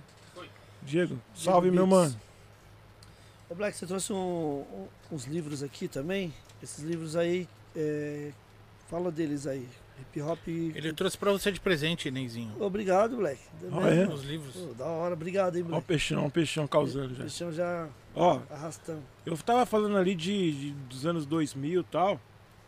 E depois é importante falar aqui, já isso daqui já é 2000 e acho que 2014, eu acho. É, 2011, 2011. Foi feito esse, esse trabalho aqui do Case One com o MC Ru, né? Que aqui, é, esse trabalho aqui é um, são dois livros que eles fizeram falando da cultura hip hop. Hip hop cultura de rua, eixo 1, e o hip hop cultura de rua, né? Até eu participo aqui. É, é, esse livro é bem importante para a cultura porque, né? É, aqui ele fala, porque assim, a, as pessoas têm, têm uma situação de falar do rap, a gente sabe que o rap ele aconteceu em São Paulo, né? Certo. Mas esse livro ele, ele veio com uma narrativa falando na mesma época, o que estava acontecendo do rap, né? O que estava acontecendo no rap em outros lugares, né? E, e aí, é, ele, ele fala, né? Tipo, é, o que estava acontecendo no rap em Brasília, o que estava acontecendo no rap no Rio de Janeiro, entendeu? E aí ele vai falando. É importante porque ele, ele, ele, ele olha para vários polos, né? É, que cada região recebe... Ele registra tudo. É, porque ele, ele, essa preocupação que o Case One teve é legal pra caramba, porque assim, a gente sabe que estourou hip hop em São Paulo, certo? Tem Sim. toda uma história tal. Mas estava acontecendo em outras regiões também. Né? Tava acontecendo na Bahia, estava acontecendo né, no, no, Distrito Federal, estava acontecendo lá no Rio de Janeiro, entendeu? Como o dia aqui nas fotos. Pois é, e esse livro é importante pra caramba. Ele, ele teve esse cuidado de, de ir atrás das pessoas da época, né? Inclusive acho que o, o DJ Rafa participa. E foi essa época que eu conheci o Rafa mesmo pessoalmente. Foi nesse trabalho aí. O cara dançando break aqui no Gugu. Pois é. E aí a hora que ele, ele, ele faz esse trabalho, um trabalho importante pra caramba, procurem aí. É o. Ainda tem para comprar esses livros, né? Só esse livro tem no Mercado Livre, você acha que você encontra. Inclusive o, o, o Ru cola aqui, né, Ney? Ru cola aqui. O Ru é do, do Código 13, não é isso? Vou ver com ele se ele tem esse, essa. Com certeza, algum deve. exemplar ainda, viu? Não saiu agora, salvo engano, o volume 3? Não sei. Não sei, preciso. Que teve até o lançamento lá no. Esse lançamento foi aqui na biblioteca, aqui no centro, aqui, essa biblioteca que tem aqui. Como é que é o nome aqui? A Mar... Maria Andrade, é isso? Maria Andrade. Essa daqui foi aqui, esse, esse lançamento aqui. Inclusive foi, foi um trabalho, acho que feito com edital até. Esse, esse trabalho todo aqui. O Guilherme Botelho, que também trampou nesse. Sim. Tô vendo o nome dele aqui. Inclusive ele vai lançar um livro aí em breve. Aí, e ó. a gente vai fazer um lançamento aqui na Gringos aqui. É a sua história? Não. Da Taliba. Da Taliba. Man. Caramba, velho. Vai ter livro e a gente vai fazer uma tarde de autógrafo com ambos aqui em breve, hein, pessoal? Da hora, hein? A Taliba você tá falando é do Região Abissal, né? Isso. Pois Eu tenho esse disco aí, o primeiro disco do Região, capa Taliba azul. afirma. Olha o Vitones aqui no vão. Aí o Vitones. salve, salve, DJ. O, o DJ do, do Ah, tem, tem uma foto aí também, acho que da. Vari- da- várias fotos históricas nesse. tem uma foto aqui, acho que da Sherry Line com a Keter. Lembra da DJ Keter? Sim, acho que é. Uma das, uma das primeiras, Primeiras, assim, é. que eu vi fazendo ali o, os squat, assim. É, não, acho que era, foi a primeira mesmo. É, então. de, de entrevistados aqui falou dela aqui. também. É, eu acho que é. Eu lembro na época ali, a Sherryline. Salve, Sherryline, abraço. Sherryline é minha irmã de, de miliano. Sherryline tava sábado no 30 anos da RPW. Tava foda, foi É, foda. corintiana, ela e a Rose, né? Salve, A Rose. Rose, o MC. Nino. Nino Brau, meu padrinho. Só faltou você, sem alvará, né? Daí não É. dava pra ir. É, o Vale Night, né, Peixão? E o Claudinei também, né? Pois é. Faltou ele. Todo mundo perguntando, "E o Claudinei vai vir? Eu falei, vai. É, Vai. Peixão, é que você, é mais, é que você é mais. vai. Você é mais livre, né, Peixão? Você é um cara que, que tá em todas, né, velho? É isso que eu ia falar. Acabou de tirar as palavras da minha boca. O Peixão tá em todas. É, o Peixão. Ele consegue- Inclusive, Ney, Ah, aproveitar que eu tô aqui nessa loja maravilhosa que só tem informação, música boa aqui, ó. Pessoal Boa. que quiser procurar disco, Ney é o defensor aqui da cultura do vinil em São Paulo. Eu ia te dar sugestão pra você fazer um totem aqui, assim, do Peixão, assim, sabe?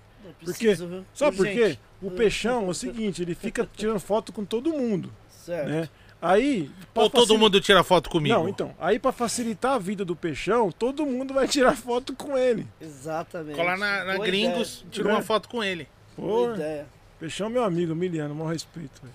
Tamo Mas junto, é Marcão. isso, velho. E aí, essa história toda lá do, do livro e tal. E depois comecei a desenvolver, né? Essa história de pesquisar a máquina, né? Comecei também atrás dessa situação de, de, do sample, né? Que é o digging, né?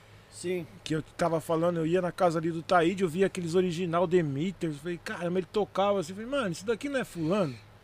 Aí eu comecei, isso aí começou a deixar meio agu- aguçado, assim. Você falei, começou a colecionar desde aquela época, então, Black? Você tem muita coisa. Até hoje você, você, você É. acha alguma coisa, você, você resgata. Inclusive, né, assim, na época, assim, né, é engraçado porque, como eu vivia a Golden Era, na época eu não peguei os discos de época da Golden Era. Né, eu tava ocupado fazendo outros. Eu pegava instrumental pra cantar. Essa que é a realidade da nossa época, né? A gente chamava de base. A gente vinha aqui pra galeria Buscar as bases. buscar as bases, que eram os instrumental. Lembro que tinha aqui em cima aqui o, o da Ghetto Boys, como é que é? O, o, o Claudio Bola, né? Claudinho Bola na Gueto. Você é louco. Gueto Records. Get- Get to Records, depois a gente ia ali também no Aritana, na época na, Trux. na Trux Disco ali, né? Lembro de você aqui também, na Gringos aqui, do, Sim. do próprio também, Caverna também, lá embaixo também. Caverninha. E aí eu tava preocupado em pegar disco de base. Nessa daí eu perdi todos os discos de época, velho. Aí, de raiva, eu comecei a falar, "Ah, vou pegar os original agora, só de raiva. Eu comecei a pesquisar original, né? Aí eu lembro do, do, do Célio ali, com o Gordo ali. Peguei vários discos com o Célio lá também. Salve, Celião, Promo. Gordo, Salve, um dos sério. gordo, gordo professor. Gordo, Gordo meu também. professor. Peguei vários discos ali com o Gordo, Célio. Já, che- eu já chegava, o Célio falou, DJ, ele ele me chama de DJ, DJ, olha isso aqui, pá. Ele chama todo mundo de DJ, É. não chama só você. Então tá. Achava que era exclusividade. O cara tava pintando ali em cima, ele o DJ. Aí, eu- sério? Sério, todo Pô. mundo é DJ. Caramba, sério. Pô, sério. Faz o corte aí. O cara tava pintando ali, ô DJ, pinta mais ali, ó, falta uma de mão. Esse é o Peixão. Caramba, Peixão, sério mesmo? É, sério, todo mundo é DJ. Caramba, sério. Aí tá vendo, hein, sério. E aí nessa daí, né, o Celião lá junto com, com o Gordo também, dando várias dicas ali também, né? Depois o, o essa mesma situação que eu falei ali do Taíde também. Aí eu comecei a descobrir os sebos, né? Várias vezes eu vinha na galeria, eu via o disco original, caro pra caramba, e ia pro sebo. E conseguiu achar os discos? Achava alguma coisa? Pior que teve um amigo do cara do sebo, cara. Pior que Ele é tem- amigo do cara do, Não. do, do casarão. dia- Não, pior que teve um dia, velho. Ele é o único cara que é amigo do cara do casarão. Ó, eu tive, eu tive duas situações aí. Uma boa e uma ruim. A- uma boa. Eu vi o disco do Curtis Mayfield aqui. O Superfly. Certo. Falei, caramba. Portado? Portado. Aí eu falei, mano, é original do Racionais, né, velho? Porra. Né? Manda na porta do bar, se não me engano, é isso? Isso. É. É, eu falei, pô, original do Racionais tal. Eu falei, caraca, eu vi na loja e tal. Eu falei, mano, caro pra caramba, não tem dinheiro não, né? Aí eu fui ali no sebo ali do. Ali em cima aqui no. Na. Como é que é o nome da. João Mendes. Aí eu fui lá na João Mendes e tal, que eu tô lá mexendo no disco, aí eu acho lá o disco lá do Curtis Mayfield. Vixe. Cinco reais. Vamos pra casa, filho. Fui pra casa, beleza. Aí a ruim. Aí eu tava lá também no sebo lá, tal. Aí eu comprei o disco do Everage White Band, o da Sombra. Certo. Que tem acho que uns três original ali, se eu não me Tem. engano. Ali. Muito mais. Tem a É. lenta, né? Também. É, a lenta também. Tem. Aí eu comprei esse daí sem ouvir. Porque até então eu sabia que o Everage era uma banda legal, assim, que tinha uns groove. Beleza. Aí eu cheguei aqui na galeria. Tem um carinha que, tá- que tinha uma loja aqui, que agora ele diz que ele tá mexendo com os equipamentos. Eu não esqueci o nome dele, velho. Ele tinha uma Tony loja. Hits? Não, não, Não, é não Tony Hits, né? Ah, velho, ele usava. Ele, ele, ele, ele, ele é. Ele usava um break assim e tal. Ele, é, só que ele, a pigmentação dele é bem clara. Eu esqueci o nome dele, velho. Eu esqueci. Eu sei que ele era, tá. era aqui na galeria. Era na galeria, só agora ele tá lá na outra galeria vendendo som. Até esse dia eu achei lá, quase que eu soco ele de raiva, porque ele me passou a perna nesse disco, velho. A história. Aí eu, eu, eu, eu peguei o disco no sebo, né? Aí virei White Band e tal. Beleza. Aí eu cheguei lá na loja, ele tava com os discos lá. E ele tava com um disco, uma coletânea que tinha, acho que o original do. Putz, era uma música. É uma música, uma música, é uma música comum até então, mas era o original de um rap que tava tocando na época. Aí ele tocou. Eu falei, pô, da hora esse sample aí e tal, né? Aí eu falei, pô, esse disco é da hora porque tá tocando e tal. Eu falei, ah, se quiser a gente faz rolo, né? Ixi, você caiu na dele. Aí eu caí na dele, velho. O sombra. Quando eu vi esse disco, eu quero morrer de raiva. Quando eu lembro, eu falei, puta. Você conseguiu comprar de novo? Não, eu não compro esse disco de raiva, porque é um disco que eu sei que é importante, mas às vezes eu vejo eu não compro de raiva esse disco. Esse disco é foda, velho. O Everest White Band da Sombra. Tem acho que o original lá do Brain Nubian, se eu não me engano. Lá. Tem o original do Brain Nubian lá. Isso mesmo. E aí, na época, eu comecei a ir atrás dos discos e tal. O original do, do, do NWE, quem arrumou pra mim foi o Caverna, Dopeman, que é o Ohio Prayer. Aí na época ele me arrumou esse daí, ele sabia que eu era fã de ZI também, na época ele me arrumou vários original, assim, Dandan tem esse disco. Tudo em vinil. tudo em vinil. Tudo em vinil. Acho que você tava lá, ele já tava, você estava na outra Na outra naquela época. galeria, nós trampava na outra galeria. É, porque ele, ele, ele trampava lá com, com você lá e ele pegava os discos originais, acho que por fora, aqui na região, e vendia, filho da mãe. ele já Na conhecia, beira da né? escada ali da, da rampa? Sim, lá na... Era na beira da rampa. É, e aí, Special. Caverninhas conhece, Caverna conhece pra monstro. caralho, né, velho? Conhece Sabe muito. tudo. Isso é louco. E aí eu comecei a atrás disso daí, tipo, e aí nessa mesma época que eu tava colecionando, foi a época que começou a aparecer as máquinas, as MPC. Aí eu comecei, aí foi a época que eu já sabia quais eram as máquinas que o pessoal usava, né? Aí começou a aparecer uma aqui, tal. Que ano que você comprou a primeira máquina, Marcão? A primeira máquina, a gente, na verdade, essa máquina é de sociedade. É, eu já eu já estava circulando no meio das lojas de equipamento, né? Tinha uma loja chamada Gangue Gangue Usados, que era lá na Teodoro, né? E eu conheci o gerente da loja lá. E na época apareceu uma MPC 61 lá. Essa MPC 60 que, que apareceu lá era sabe de quem? Do Fábio Fonseca, um produtor do Rio de Janeiro. Nessa mesma máquina foi feito o Gabriel Pensador, volume 1, o primeiro Gabriel. Foi feito o Fernando Abreu. Foi feito o Claudio Zoli. E foi feito o Ed Mota. Ixi. Ele que fala mal da MPC 60. Foi feito lá, foi programado lá naquela MPC 60, algumas coisas lá. Aí apareceu essa máquina lá. E na, na época eu lembro que eu tava circulando lá tal, porque sabia que lá tinha os equipamentos. Aí eu fiz amizade com o cara. Aí tinha aparecido um sample pequeno lá da Kai chamado S20. E aí eu falei, ele falou, Breck, apareceu um sample aqui da Kai e tal, S20. Só que nesse dia que eu fui pra pegar esse sample, tinha acabado de entrar a- a essa MPC. A hora que eu vi MPC, eu falei, mano do céu, o que, que é isso aqui, velho? Essa, essa, aqui, é- essa aqui é a que o Premiere usa, velho. MPC 60. Aí ele falou, ah, essa daí é do cara que trouxe do Rio, não sei o que lá. E na época eu tinha falado com o pessoal do grupo, né? Falei, mano, tem uma MPC 60 lá. E aí a gente se juntamos e compramos ela em sociedade, que é a que tá comigo, que essa máquina aí é a primeira MPC 60 2005. E com essa MPC. Mas que ano que era isso? 2005. Caramba. 2005. Eu já tava fazendo os beats, só que sem MPC. Que eu tinha aprendido aquela técnica lá de, de, de fazer via MIDI. Né? Então eu tava. Até o, minhas produções chamava sem MPC. Que a minha, minhas produções chamava isso, sem MPC. Porque pra mim MPC era um sonho distante. Aí beleza, a gente pegamos essa máquina aí, comecei a, a mexer, a entender. Deu uns BO pra caramba, porque essas máquinas antigas, os, equip- os equipamentos, os componentes eletrônicos estão cansados, né? E aí não é todo mundo que mexe.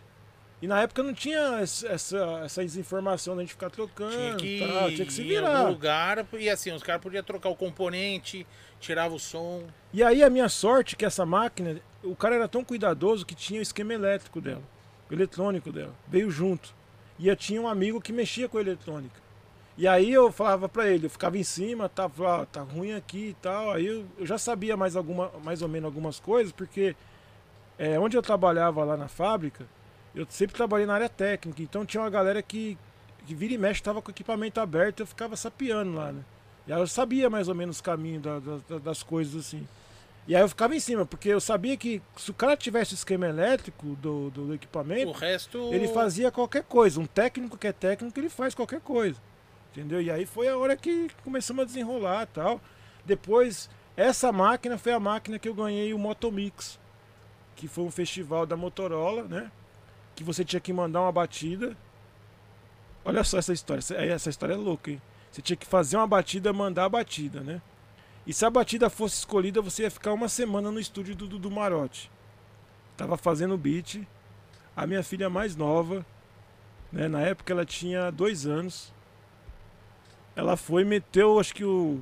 Isso aqui na tomada lá e deu um curto, velho. Pô, A minha sorte é que eu tinha salvo o beat, né? Mas aconteceu isso. Até tava minha sogra tava em casa no dia lá, minha esposa, ah, aconteceu. Eu falei, meu beat, caralho, sua filha, pô.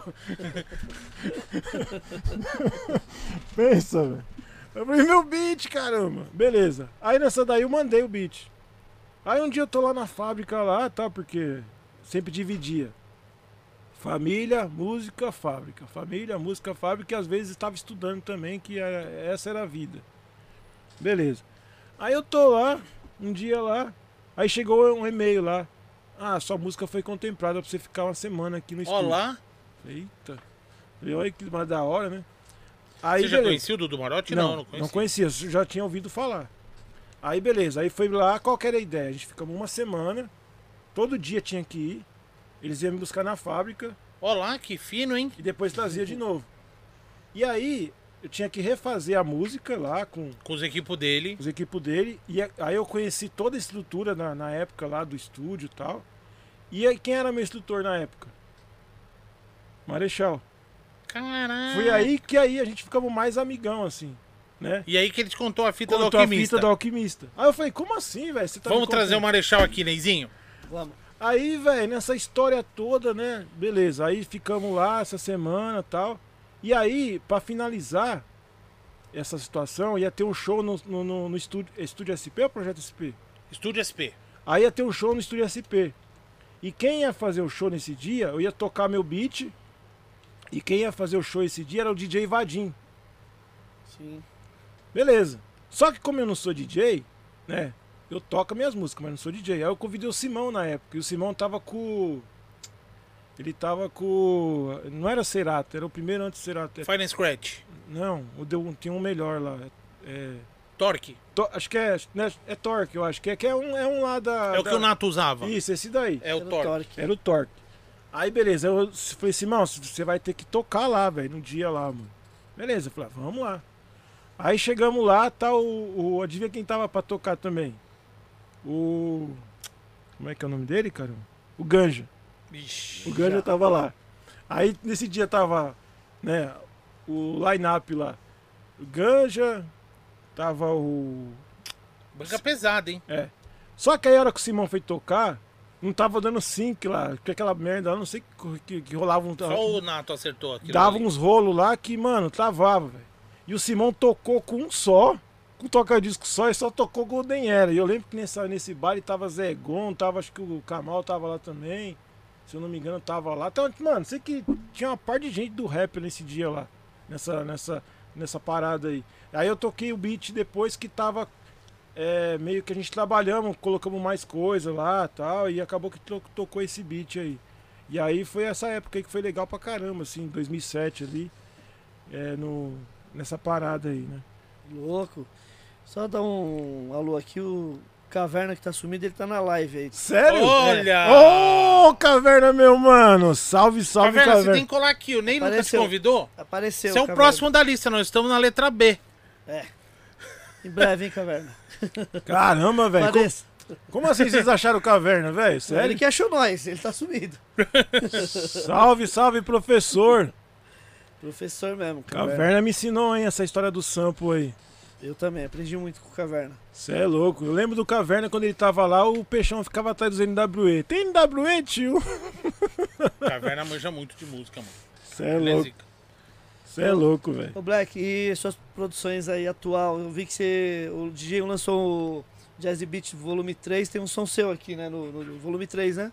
Pois é, então. Aí, Pega aí, Peixão. o- Pega só. Isso, pra gente mostrar aqui a capa do. Essa, essa, inclusive essa música tem história, hein? Porque assim, o Humberto, né, ele tava fazendo essa, essa, essa coletânea aí, né? E no volume 2 ele já tinha comentado comigo já, falou assim, mano, eu tô fazendo a coletânea de, de beatmaker aí, eu quero que você participa, né? Um dia eu tinha postado uma foto da SP1200 lá, que é uma das, das clássicas do hip hop, né? E ele foi lá e falou, mano, você tem que fazer o beat a gente vamos, vamos lançar tal. Falei, ah, beleza, a hora que você quiser me chama, né? Aí, beleza. Aí lá saiu o volume 2 e tal. Quando lá saiu o volume 3 também, aí ele, ele ia sair o volume 3, tava chamando o time, ele me ligou, né? Black, é o seguinte, mano, eu tô fazendo aqui, eu preciso que você manda as músicas pra mim, né? Aí já tinham me falado uma parada nesse dia aí. Alguém que já tinha participado do volume 2. Falei assim, mano, vê as músicas que você vai mandar pro, pro Humberto, porque se ele gostar da música, esquece. Ele vai querer aquela música. Aí eu falei, ah, tá, tá bom. Aí nessa daí eu tava numa correria minha interna lá e tal. Aí eu falei que eu tinha lançado a beat tape minha, acho que na época. Não, eu sei lá, não lembro o que que era, velho. Eu, tinha- eu, tava, eu tava na minha correria interna, né? Não, a Beat Tape Eu- foi, bem antes. foi antes, foi antes. Eu tava numa uma, uma situação interna lá. Aí eu falei, ah, vou mandar esses beats aqui. Ah, lembro, lembrei. A realidade é o seguinte. Antes desse disco, na verdade, né, tinha, já tava rolando bastante sessões do Beat Brasilis, na real. Né? Certo, E eu tava cheio de beats até então. Eu tava com estoque lá de, de batida, eu tava fazendo, tava milhão, fazendo várias batidas. Já tava com É, várias. eu tenho várias lá também. Acho que devo ter acho que umas 500 músicas prontas lá, pra mais eu acho, não sei. Certo. E aí nessa história eu falei, ah, vou mandar esses beats aqui pra ele, velho. Ah, ele não vai curtir. E aí a minha ideia era mandar os beats e depois fazer uma exclusiva na, na, na, na monstrona lá, que é a SP1200. Aí eu mandei os beats pro, pro Humberto e tal. E eu tava pensando, o que, que eu vou fazer na SP e tal. Aí de repente ele já falou, Black, eu já achei a música. Eu falei, não, Humberto. Não, mano. Não, eu achei a música, essa música aqui e tal, vai ter que ser essa daqui. Falei, ah, tá bom então. E aí, o detalhe dessa música é o seguinte, ela tinha um número, essa música aí. Porque eu sabia que tinha um número quando tem a, a minha. Beat Brasilis tem um número. É, quando tem um Explica número. o Beat Brasilis. É, inclusive eu quero mandar um alô pro pessoal aí que deve estar na sintonia. Beat Brasil. Rafa Nigas. Rafa, é, Rafa Jazz, DJ Nigas. Agora ele tá chamando de Bob D agora. Como é que é? Bob É. D. Bob Mas é o D. Nigas, mano. É o Nigas, é o É o Nigas. Só fazer um, um- abrir um parênteses aqui para contar a história. Beat Brasilis é um coletivo que, que nasceu ali em 2014, eu acho que 2015, né? Antes. É, 2013, eu acho, É. é, essa época aí. Um dos os fundadores foi DJ Marco, Nigas, Cabes e acho que tem mais um, não lembro quem é. Acho que Formiga. Formiga, os quatro. E aí nasceu lá aqui, na, aqui na, em São Paulo, aqui um coletivo que começou a se reunir para fazer batida e tal. E aí foi aonde que eu também comecei a participar, né? Na época também do Beat Brasilis, esse coletivo aí. Foi lá que eu comecei a desenvolver mais, assim, as técnicas, comecei a trocar informação. Vocês se reuniam, né? Todo mundo. Isso, toda quarta-feira. Foi onde que eu aumentei o- as máquinas, né? Que começou a aparecer as máquinas e tal. E aí, nessa situação, eu comecei a fazer bastante beats até então. E aí, com a pandemia, quando veio a pandemia, começou a aparecer, começou é, com a ideia de continuar o, o encontro, né? Foi fazendo a, a versão online. Que a Twitch acabou ajudando a galera a se reunir. Salvou muita gente, É. inclusive eu. Então. E aí eu lembro até na época o Peixão começou a fazer beat nessa época aí, né, foi, Peixão? foi, fui eu. Peixão beatmaker, sabia? Eu via lá, ele tentava, né? Ele tentava. É, eu vi. eu vi. beatmaker, Peixão. elogiado com os beats aí, hein? Meia- Meia-noite ele entrava ao vivo lá. Pois é. Não, mas fala você. E aí nessa história toda do, do, do Beat Brasilis, né, é, online, comecei a fazer vários beats e tal, inclusive esse beat tava lá, né? E aí o Berto falou tal, eu falei, ah, beleza então. Como o Beat Brasilis é por número, né, o que que acontece? É, às vezes é nacional, às vezes não é nacional. Beleza, eu mandei o beat pra ele, falei, ah, deve ser coisa gringa, até então eu cortei, não vai dar BO, né? Mandei pro Humberto. Beleza. Saiu, saiu pra, nas plataformas tal. E aí, quando ele ia fazer o disco, antes dele fazer o disco, eis que eu recebo uma, uma- um direct. Black, é o seguinte, irmão. Sabe aquele beat que você fez na sessão tal, tal, tal? Aqui quem tá falando é o Jonathan Fair. Né? E eu quero que esses, essa música saia no meu disco, porque eu tô fazendo um disco novo aí. Tô convidando vários cantores aí, Tássia Reis, eu tô convidando a, a Stephanie, uma galera toda aí. Eu quero que essa música também saia, essa música sua aí. Esse beat. Eu falei, ah, é, peraí que eu vou ver qual que é Vou o beat. procurar o beat aqui. Vou procurar o beat aqui. A hora que eu procuro o beat, É o mesmo beat. é o mesmo beat. Vixe, Maria, tanto beat. Tanto beat. Aí eu falei pra ele, mano, eu te falar aqui a real que aconteceu aqui, velho. É, essa música aí, ó, eu não sabia, saiu aqui e tal, tal. Falei, putz, eu falei lá que era preciso avisar tal. Falei, mano, eu não tava no começo, velho. Senão eu tinha falado. Mas assim, a situação é essa. Falei assim, não, fica tranquilo. Aí eu falei pro Humberto, Humberto, ó, saiu aqui a música, a música é tal, tal, tal. Ele falou, Black, não esquenta a cabeça com isso não, mano. Aí eu falei, então tá bom, então tá todo mundo sabendo então. Beleza. Aí agora, além dessa música estar nesse disco, ela vai ser lançada o mês que vem com a Tássia Reis Na cantando. voz da diva Caramba. Tássia Reis. Sim. Cantando. Canta muito. E assim, eu tava acompanhando a gravação, ficou foda, mano. Isso é louco, porque na verdade essa música aí ela é bem boom bap anos 90, né? E a Tássia vem no R&B em cima dela, mano. E aí o negócio ficou chapado, tipo aquelas aquelas compilação. Lembra quando saiu ali Ear, depois o pessoal do R&B tava fazendo? Fazendo em cima. Tava tá nessa pegada aí. E acho que vai sair agora, dia Quando sai? acho que é dia 4 de novembro ou é dia 11. Né? Inclusive, tava, já, já, tá, já tava acho que nas plataformas, já tá tudo pronto aí. Com, com direito, recebendo direito autoral, som livre e tal. Falei, pô, da hora. E como que você desenrolou com o DJ1 a questão do beat do Jonathan Fair? De ter usado o sample dele? Passou batido. Então, na, na verdade, o que acontece? É, Porque ele autorizou, eu lembro que eu participei dessa edição e ele autorizou. Sim, Todo sim, mundo que, sim. que fez lá, ele autorizar. Tinha uma Então, história lá, mas ele autorizou. É que na real, assim, eu não sabia mesmo, Peixão, dessa, dessa situação até então. Mas aí eu falei com o DJ uma real. Falei, "Van, mano, esse beat aí é do cara aqui, assim, assim. Falei assim, mano, assim, é o seguinte. agora é questão de gravadora. Então, as gravadoras dele podem entrar em contato comigo, a gente vai resolver aqui, tá tudo resolvido. Pode sair várias versões, ele falou, até onde que eu, sou, que eu sei é isso. Entendeu? E melhor que resolveu, né? Porque na verdade é- a música é boa, né? Você escuta ela, né, Carpe Diem? Escuto, escuto. Eu fui o primeiro a ouvir no programa do DJ1 e mandei pra você. Foi, foi. Você... Aquele dia foi foda mesmo. Primeira vez que tocou minha música na rádio assim, que foi você. Você achou que eu não ia flagrar na hora, né? Foi, foi. Você, Eu tava vindo pra cá. você fez o registro, é verdade. É verdade, bem lembrado. E aí, em cima dessa situação, né, de de eu estar trabalhando com as músicas e tal, aí acabou que deu também ter esse conhecimento aí com as MPC. É, essa questão aí da live, que é importante a gente falar, antes de, de- dessa questão do Beat Brasilis da, que aconteceu na, na Twitch, né? O que que, o que que rolou? O pessoal tava todo em casa, eu tava fazendo um, um programa com o pessoal que chamava. Eu, eu comecei a, a- essa minha pesquisa constante de original. Eu comecei a, sampli- é, a pegar pedaço de música e colocar na, na- no, colocar no Instagram, né? E eu colocava a hashtag, já foi sampleada. E aí o pessoal do, do- da Discopédia, eles fazem o Pega a Visão, né? Que é um trabalho que eles fazem de, de mano, excep- Pesquisa pra, pra excepcional descobrir. e é. educação, educacional pra galera que eles colocam o original e depois solta o, o que foi sampleado, né?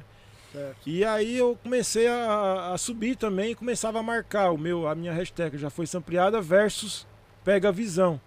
E aí um dia o Dandan falou, mano, vamos fazer isso online, velho. É, no, no- no Instagram.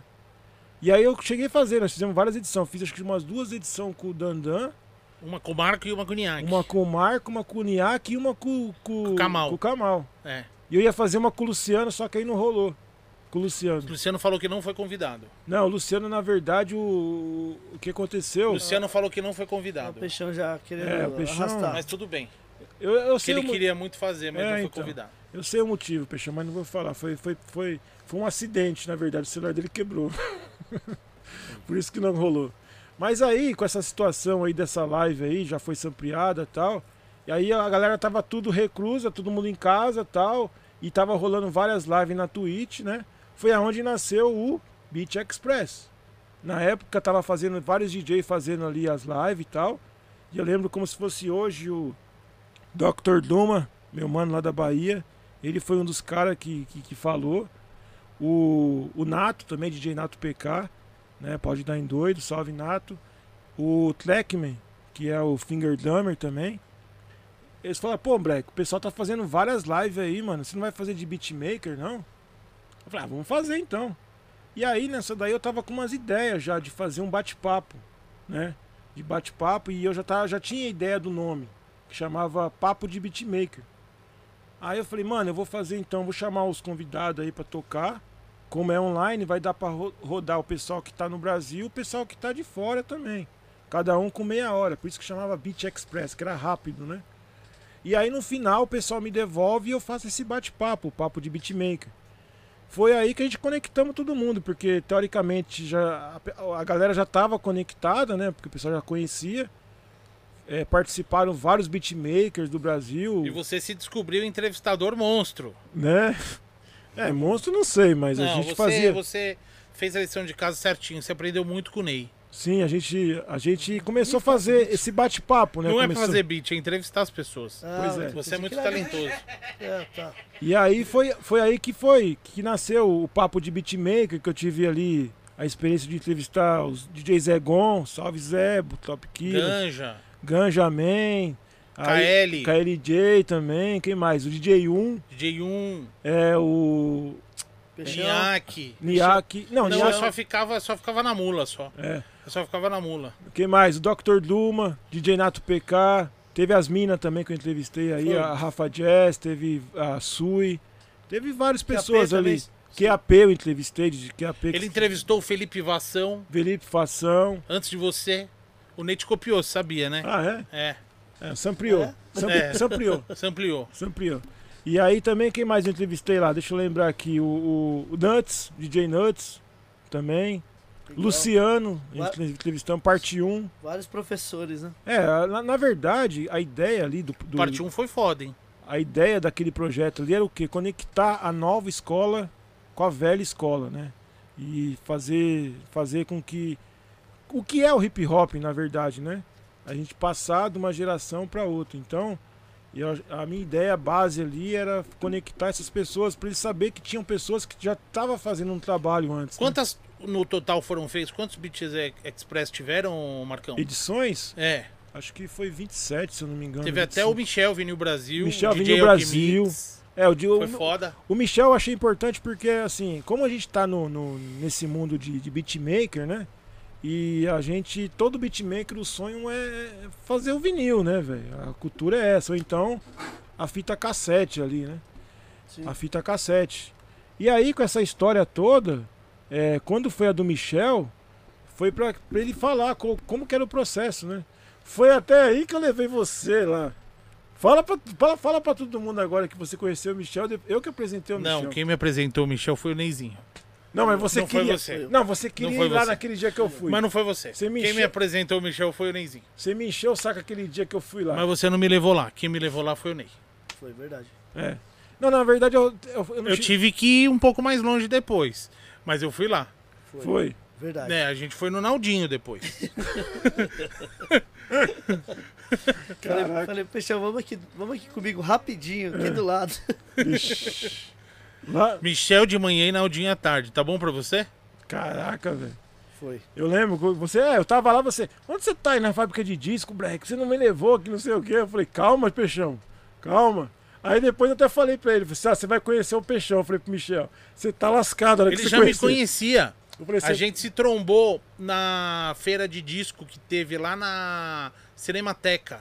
Sim. Ele tava com o Solar Soul, com o disco do Solar Soul e com o CD. Eu comprei o CD do Solar Soul, ele ofereceu. Tava eu, o Célio e o João Carlos. E ele ofereceu pra gente. Pois é, eu ainda falei pra ele, assim, mano, na hora que Mas você conhecer... você não me levou. Mas- Você falou assim: olha, tá na pandemia, E eu vou preferir levar o Nino Brown do que você. O Nino Brown é mais rap que você, Peixão. Desculpa Não. aí. Melhor Quem me coisa. levou foi o Claudinei. Eu. Na verdade, na, na verdade, assim, o Nino Mas Brown. tudo bem, eu amo você, Marcão. O Nino Brown ele chama de tio. É, E eu ele chama de o quê? Do quê? Fala pra mim. você é primo dele. Então. E você? Eu sou amigo, eu sou amigo. Então, foi o tio e o primo. Depois foi o amigo. É, é- é hierarquia, né, velho? Fazer o quê? Alguém tem que respeitar. né? Beijo, Michel. Beijo, Veri. Salve, Michel! Vinil Brasil re- mantendo a, a essência do, do disco aqui em São Paulo, né? Ô Black, é, chegou uma pergunta aqui dos nossos membros, inclusive seja membro do Gringos Podcast. O Jussiano ele fala: com a tecnologia o Brasil conseguiria criar um programa de produção musical? Mano, o Brasil consegue qualquer coisa, né, velho? Essa que é a realidade. O problema é, é os governantes, ou então até mesmo os empresários, enxergarem e investir, né, mano? Essa que é a questão. A gente é uma, é uma, é uma, é uma, é uma ideia legal até, né? E tem que acontecer, assim como eu vi uma ideia aqui de fazer mixer no Brasil, que eu achei uma puta ideia na entrevista do KLJ. Sim. Só que assim, é aquela ideia de, das pessoas investir aqui dentro de casa, né? Tem gente que tá com dinheiro que tem o peixão que prefere deixar na bolsa do que investir nos irmãos, entendeu? E aí é onde que as coisas às vezes não acontecem. É importante sim. É a ideia é maravilhosa, essa ideia existe software livre que a gente sabe aí do do inclusive o DJ Simão que tá aí, ele gosta de usar software livre, né? Mas assim, é, antes de fazer o software, precisa investir na, na galera, né? A galera tem que, que buscar conhecimento. É possível. E se tivesse, mano, ia ser foda, porque é uma coisa que, que a gente precisa fazer, né? Inteligência tem, o que falta é investimento. Investimento. Inteligência tem.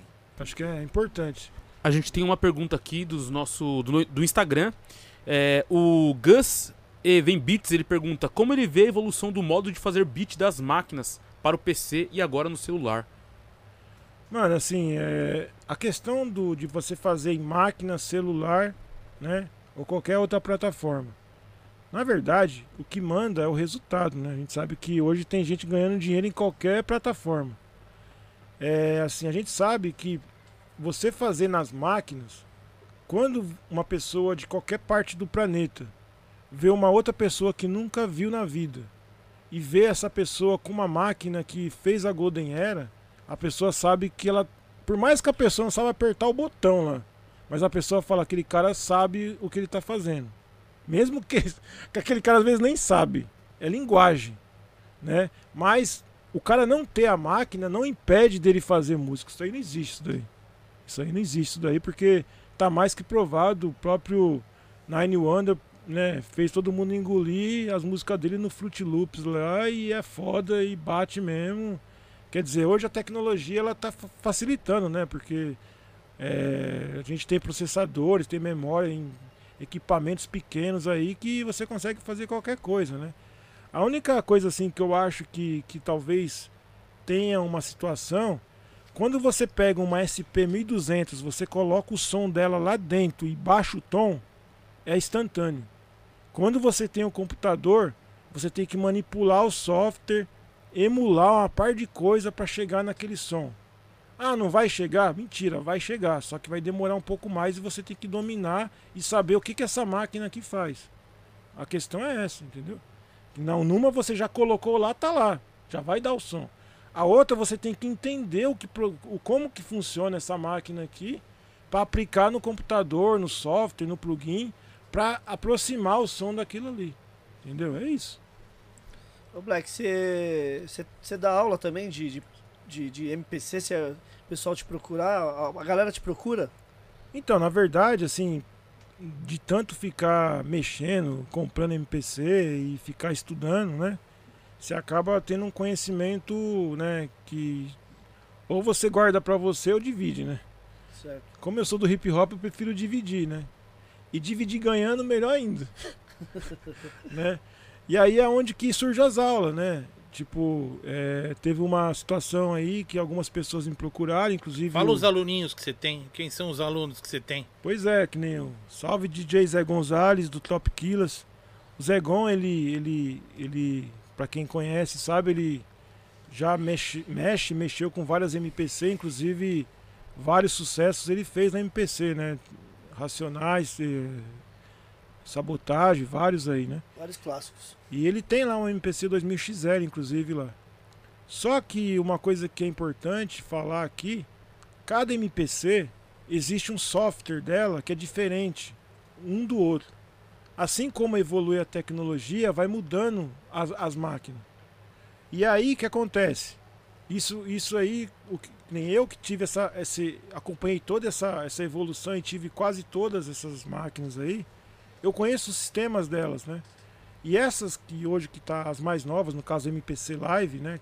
A K MPC Live, que inclusive hoje ela, ela é distribuída no Brasil pela Music Company, eu posso falar porque hoje eu recebi uma boa notícia, hein, Peixão? Que hoje eu sou um dos. Sou eu que, eu que fiz essa ponte aí. Não sei se você sabe, eu não queria falar também. Ô, Peixão, obrigado. Mas. Mentira. É, pra você. Fala você. Mentira. Mas fala você. É verdade, Nenzinho. Hoje eu sou, verdade. hoje eu sou um dos consultores da Music Company aqui, né? Que é representante da Kai no, no Brasil. Obrigado, Music Company. E vai logo logo vai ter algumas coisas, alguns cupons de desconto, algumas coisas aí pra galera e tal. E vai rolar várias aulas aí também. Primeira Legal. mão pra vocês aí. Carteirado, hein? E aí, pra A falar. gente vai lançar o disco do Amendoim, do Igor Amendoim, que vai. Que Ah, tá. É? ele já tá com três letras, aí vai sair um EP. Ah, é? É. Os beats beat do vai- Black. Os beats do Black. Vai Os estourar, beats do? Black. Mas ele vai fazer versão é, Faustão versus Silvio Santos? Como é que vai Não, ser a rima? Não. Vai ser um negócio, vai ser um negócio é, diferente, vai cara. ser diferenciado. É, Pô. meu, Mas não vai vir trap, não, né? Não. Você que vai fazer os beats. boom cara. bap, boom bap, bap, boom bap, bap. boom é Caramba, o bebeiro. Peixão contando meu segredo pra todo mundo ao vivo, cara. Aí, tá vendo? Caralho, Peixão, você é foda, hein, Você não mano. pode falar nada pra Não ele. pra falar né? nada, mano. Não falar Pois nada. é, pois é. em segredo. E aí, com essa história de, de, de, de, de eu ter o conhecimento e tal, aí o. Igual eu tava falando do Zé Gon ali. Ele, ele falou pra mim, Breck, eu queria me atualizar com as máquinas e tal, eu queria comprar uma máquina mais nova e tal.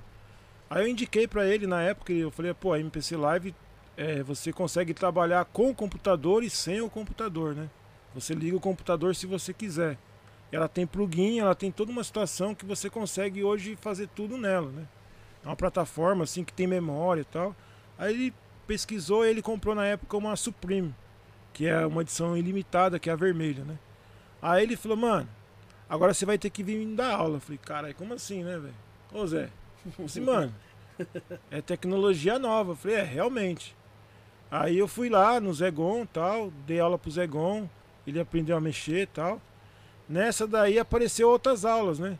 DJ Tovitz, salve DJ Tovitz, que deve estar em Miami aí, ó. Ele Salve, falou que, Tovitz. falou que acompanhar. DJ Tovitz, que, que é brasileiro, que toca lá em Miami e tal. Sim. Ele viu essa, essa, essa postagem, essa foto.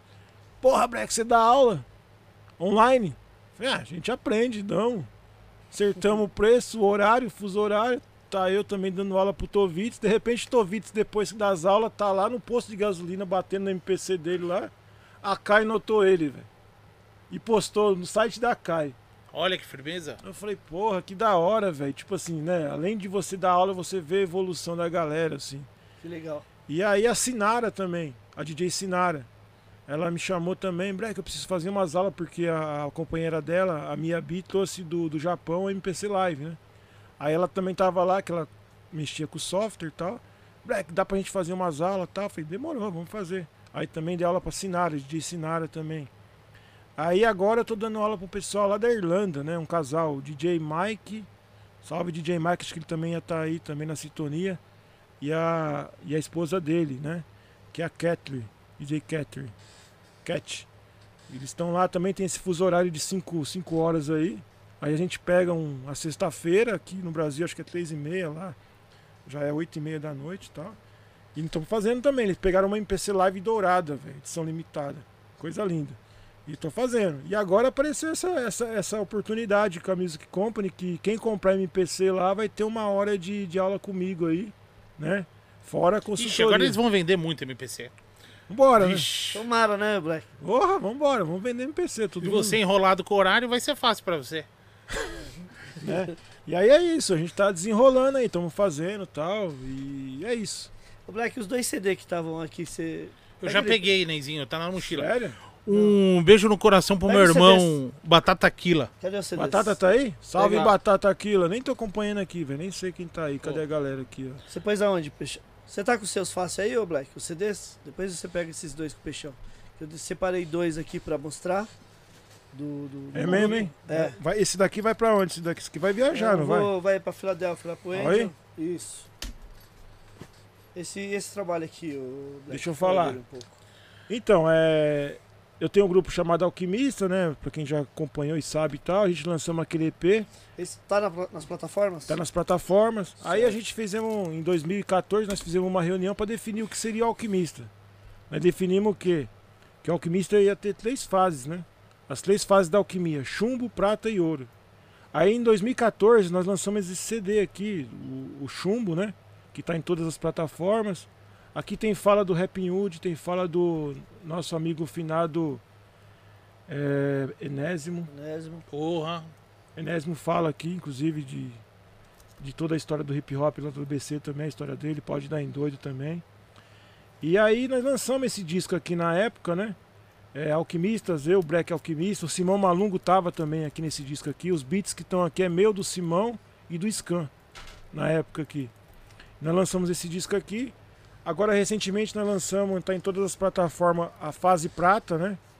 Que, inclusive, o Peixão teve no lançamento, né, Peixão? Lançamento, meu, fino, no teatro, Né? chique.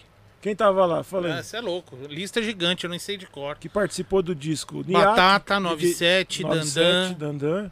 Quem mais? DJ Lorde, Mascote, DJ Jamal também. Jamal. Quem mais? Vamos, vamos lembrar aí. É, Tinha bastante gente.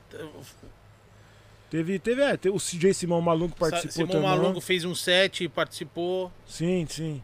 É, Denil, Denil Souza também, ele, ele não tava lá, mas participou desse disco novo, que tá em todas as plataformas, que é a Batata fase Quila. Batata Aquila, DJ 97, que, Oh, que também 97. quebrou também. 97 tá, É bom tá nas pra caramba. paradas de sucesso. Ele quebrou no, no squat usando GOG, velho. DJ do Raiz. Cê é louco. muito. E aí esse disco, que é a fase prata, tá nas plataformas, né? Esse daqui é o primeiro, que é o chumbo, tem a prata, e agora a gente estamos trabalhando no ouro. Agora o ouro sai é, verão de 2023. Em todas as plataformas digitais. Estamos trabalhando lá, o ouro vai ser da hora. Participação do Bom Tugs and Harmony, se tudo der certo. Vamos fazer essa ponte aí. O famoso Boni? É. Ah, tá. Maior do mundo. Ah, Meu tá. Deus. E também, é, por que, que esse disco tá Meu aí? Deus. Eu não entendi essa, essa jogar essa Porque pegadinha. você é fã do Boni também. Não, porque eu tô vendo várias coisas relacionadas aqui, mas a de você, é repente, tudo relacionado a de você. repente tem o disco Você do tá Boni. participando, o Blequinho Isso, e daí, o disco isso do aí Boni. foi pegadinha, isso daí. É. Agora que eu tô vendo, velho. Você é Eu louco. trouxe você e trouxe o Boni.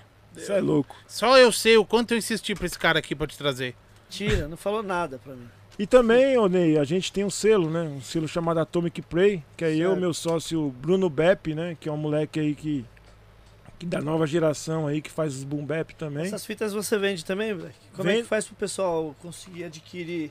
Vendo as fitas. Na, é ver- cara essas fitas, hein? Ele, ele, ele tá ganhando muita grana nessas fitas. na verdade, a gente faz um trabalho nesse, desse, das beat tape que é o seguinte: a gente lança nas plataformas e faz uma edição limitada.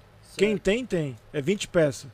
Caraca. Então, quem tem a fita tem. Como chamava aquele radinho da Gradiente que tocava a fita? Que era colorido, vermelho, azul e amarelo? Esse daí eu, eu lembro qual que é esse Como daí. chamava aquele O radinho? Danone acho que tem um desse aí, o Então, grafiteiro. como chama esse Ah, radinho? não lembro, velho. O radinho, o radinho é mais barato que essa fita, Nenzinho. É Para mesmo? com isso. E aí a gente tem esse, esse selo Meu chamado, primeiro gradiente. chamado Atomic Play, né? Que é eu e o Bruno, a gente já lançou a minha beat tape que tá nas plataformas chamada Pensamentos. Ele lançou também a dele que chama The Basement.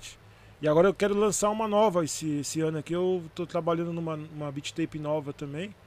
Né, que eu quero lançar nas plataformas, porque essa música do, do, do, do DJ1, né? Sim. Ela teve 20, 23 mil K, velho. E aí a- os, os robozinhos ficam cobrando, né? Sim. Tipo, você tem que alimentar os robozinhos. E aí eu vi isso daí até deu uma animada. Você fala, pô, pô, a música tá. Você consegue ver lá no. Você consegue ver o mapa onde que tá a música, né? Certo. Aí você fala, mano do céu, né? Você fala, tipo, a gente que, que tá trabalhando ali, quando você consegue visualizar essa, esse retorno, você fica, né? Pô, tem que lançar alguma coisa. Então, esse ano aqui, se Deus quiser, ainda tem mais uma beat tape nova aí nas Legal. plataformas. E você tem as camisetas também, né, Black? Você, Ô, as camisetas aqui, ó, brequinho. é, você tem preta e branca, mas é, para o pessoal adquirir também, como é que faz? No seu Instagram ou... Só me Tem chamar no, site? É só me chamar no direct, pessoal. Certo. Me chama no direct, quem tiver aí, direct o meu é no, no- no Instagram, Black Alquimista, né? Que é mais fácil. Eu vou deixar, agora eu vou fazer uma, um, Um fazer lote grande vai deixar- Vou vai deixar deixar umas peças com vender. você aqui. Legal, Se o Célio não comprar tudo, vai é o sobrar. Célio. O Célio gosta, hein? Salve, Célio. O Célio gosta da, da camisa do Ele tem várias, velho. Deve ter acho que umas seis, eu Ele acho. pegou até do Marquinho da Pesada pra usar. Sério? É, ele não deixou o Marquinho da Pesada usar. Pô, mas não- do Marquinho. Mas não cabe, mano. Cabe, claro que cabe. O Marquinho tá magrinho. Tá Nossa, bom. Peixão. Então tá Ô bom. Marcão, agora conta a última novidade aí do projeto que você ia produzir na MPC. De quem que era o projeto? Peraí. Antes de eu, de eu falar, eu preciso dar o crédito do, de quem fez o desenho do Black Salve, Dene. Meu mano Dene, né? O Dene que, que, que, que, Artista monstro. que fez essa arte aqui pra mim aqui. Salve Dene, meu mano. Ele que fez essa arte que é, na verdade, quando você pega, ó, cadê meu celular? O celular tá aqui. Quando você pega, quando você pega Você o ia fazer celular, propaganda aqui? é, quando você pega o celular da galera, quando você vê a Samantha Schmutz lá na Globo com o celular, ela tá com o Blequinho. Pode crer, pode crer. Ela tá com o Blequinho. Quando você pega o Criolo também, o Criolo também colocou aqui o Depois o Black Pôs o Blequinho. Blequinho, né? Blequinho daqui, Blequinho dali. O Ney vai tá pôr um. Blequinho também no É. telefone dele. Vai pôr Blequinho? Che- Então tá bom, Chegou os Blackinhos pra nós. Fala você dessa história do. do Pois do- é, a última aí que o Peixão tá querendo falar é o seguinte, eu tava de boa lá, mexendo com as minhas MPC lá, de repente eu recebi uma ligação que para montar o show do, do, do, do, do monstro aí, né? Marcelo D2 me convidou para fazer esse trabalho com eles aí, estão fazendo um show novo lá, e ele vai usar MPC no palco, né? E aí estão refazendo os beats e tal, e aí vai disparar, né? Eu vou fazer essa programação, acho que talvez eu. Vai ser o show do Marcelo D2 ou do Planet? Do D2. Do D2 mesmo. Do D2. Ele, na verdade, ele tá fazendo umas reedição das músicas dele antiga, né? E Certo. tá fazendo que é o rap e samba, na real. E aí ele, ele quem tá fazendo as produções é o Nave, né? E também o, o, o Top Killers, né? Que eu acompanhei lá. E aí ele me ligou, falou, porra, Black, eu tô sabendo que você mexe nas MPC, eu queria levar a MPC pro palco. Vamos fazer um trabalho? Vamos, tal. Aí até ia rolar, acho que já ia ter, era pra ter, ter rolado no sábado retrasado, que ia ter um show com a Sandra de Sá e o e o seu Jorge, né? Só que aí ele começou a ver lá que o negócio tá ficando pesado mesmo, ele falou assim: "Não, vamos fazer o seguinte. Vamos refazer tudo isso daqui e aí a hora que tiver pronto, a gente vai fazer esse trampo aí". E aí é isso, a gente a MPC hoje ela facilita, por como ela tem 2 GB de, de memória RAM, né? Então você vai ver direto artista com a MPC no palco disparando música assim. E aí tem que programar, né? Aí é onde que entra aqueles, aquelas horas minhas de estudo, né? A Erika Badu, os dois shows que eu assisti dela, ela tinha uma MPC do lado dela. Inclusive, Foi você que programou, Não. né, Erika Badu? não, Peixão, Ó. Peixão arrasta, mano. não, mas espera aí, deixa eu te falar uma real. Eu não programei, mas era pra ser a minha que era pra estar no palco. Por quê? Toma, Peixão. É, sério? Os caras me entrar em ligaram, contato com o Black. É. né? os caras me ligaram porque os caras precisavam de uma MPC no Brasil, né? Só que pra, pra alugar, só que a minha contrapartida eu falei, beleza. Lembra aquele show que teve da Erika Badu no Sesc? Lembro, eu fui os dois dias. Então, eu fui, eu, não, eu fui na porta, não consegui ingresso por causa de você. Porque você comprou dois ingressos, eu queria Comprei ter. quatro pra cada dia. Então, aquele show, eu não consegui, eu e o Simão não conseguimos ir no- nesse show. você devia ter me ligado. Eu arrumava pra você. Então, e aí, a minha, Arrumava pra você ficar do lado dela disparando os beats na MPC. a minha contrapartida deu pra eu levar minha MPC nesse show da Erika Badu era, Era um ingresso. Era o ingresso. Né? Mas aí, Próxima vez você me procura. aí acabou que tinha uma outra situação também que ela queria uma MPC com zip. E zip é um, um- é um, é um equipamento, né? Que você usa para armazenar e é difícil no Brasil. E a- Zip não é o de comprimir o arquivo? Não, é, é como se fosse um drive de disquete, só que. Eu sei qual que é, aquele entrada zip Isso. antigo, é, é- É, só que é, é, ele é difícil de você ter no Brasil, né? Porque ela tem uns bits no zip. No zip. E aí queria que eu alugasse essa MPC com zip. Eu falei, ó, se ela se Mas você zip, tem um bagulho lá de zip na sua casa, né? quebrado, né? Porque quando dá um. Tem um tal de um clique da morte que quando dá nessa- nesse aparelho esquece. Ah, entendi. Inclusive a MPC do, do, do Rossi, do pavilhão, deu esse pau. Aí ele me ligou, Black, minha MPC deu pau, velho. Aí a gente fomos no Macô, DJ Macô. De do- Macô. Aí o Macô tem um MPC Live, MPC Live não, MPC 2000XL com zip nativo. Aí eu tenho um cara lá que faz essa transformação do zip pro cartão S, SF. Cartão Compact, SD. Compa- Compact Flash, que é o que liga outro cartão. Aí nós fizemos toda a transposição das músicas do, do Pavilhão pra esse CF, que acho que agora esse disco que ele lançou aí, ele deve ter feito em cima desses beats que tava Pode parado lá. Que legal. Entendeu? É isso. O seu Jorge também te deu um salve pra você dar uma. Pois é, velho. Essa questão do seu Jorge aí, eu tô sabendo que ele tá com o MPC Live. Já E eu acho que vai rolar também, mas até então é uma Hum. coisa que tá, tá pra chegar. tá para chegar aí. Porque na verdade, assim, a MPC é uma puta do equipamento. Mas se você não souber o caminho, você dá a volta, né? E Sim. assim, e eu já apanhei pra caramba nessa situação de MPC. Então eu já sei o caminho certo dela, assim, né? É isso. Boa. Agradecer o Angel Pereira também, que diretamente da Filadélfia mandou um superchat aí. Salve, Angel! E- Grande Angel. E o Black vai autografar o CD pra você aí, Angel. Em breve chega aí na O Filadélfia. bom é se o, se o Ney manda, né? Os CDs, né? Manda. Oxi. Graças ao Peixão, nós sempre manda. É, porque na verdade o cara que leva no correio não é o peixão, então vai, né? É.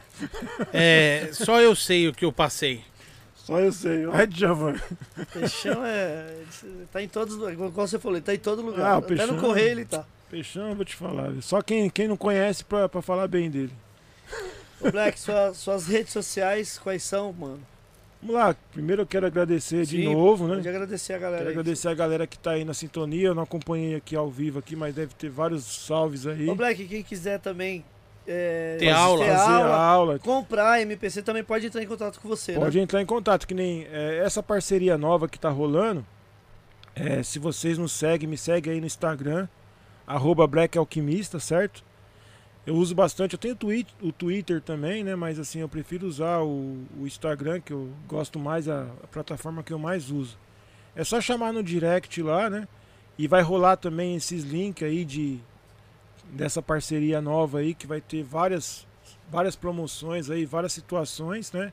Legal. É, já é normal a galera me chamar perguntando, né? Pô, você sabe quem tá vendendo MPC? Isso aí, isso aí já é normal, parece corretor de MPC, né? O pessoal me liga direto. Não, eu sempre indico também. A É. galera dá um salve. Pior eu, que é, é eu verdade. sempre indico você. Não, e pode chamar também, a gente sempre sabe que nem. Sim. A galera sabe, que eu sei também. Mas além disso daí, tem as aulas também, né? Se, se o pessoal quiser fazer aula, dá pra fazer online, é só chamar no direct lá também. As minhas redes sociais aí, igual eu falei, que eu uso mais é o Instagram. Né? Eu tenho o Bandcamp, que também, Black Alquimista também. A Twitch TV, que eu usei um bom tempo aí na pandemia, né? Tá como Black Alquimista também. SoundCloud também, tá como Black Alquimista. No Twitter, Black Alquimista também.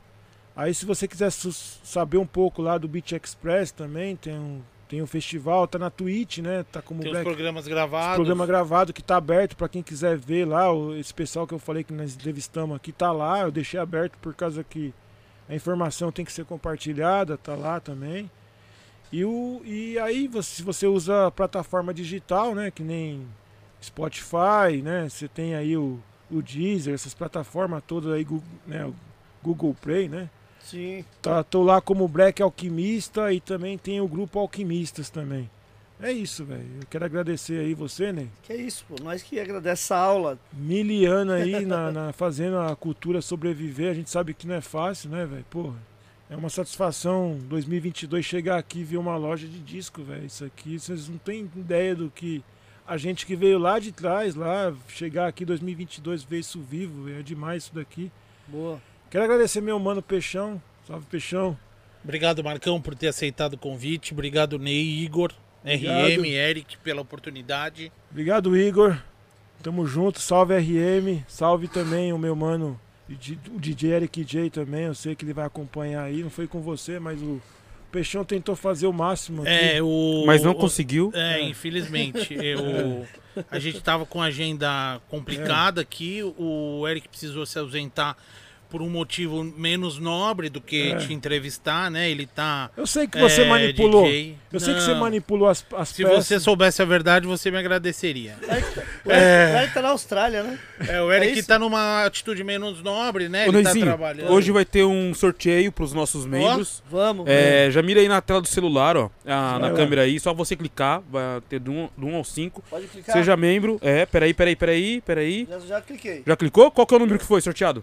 Vamos lá, número 1. Um. Número 1? Um, pera aí, deixa eu olhar então quem foi que ganhou. Vê aí. O Neizinho. Ah, vamos, vamos sortear também um, um CD do, Ó. do, do Alquimista. Olha né? aí, Já olha. então, Pronto, Ah, pronto. já aproveita. Pronto, Ganhador. pronto, ganhador. o ganhador, o ganhador. Vai ganhar o livro do ABC. Não, do isso- ABC Rap também. O livro Isso aqui, não, é, livro isso aqui não. é a Não, livro realidade. não. Vai ganhar o peixão, vai ganhar o peixão. Vixe. Aí é. Vamos sortear o peixão.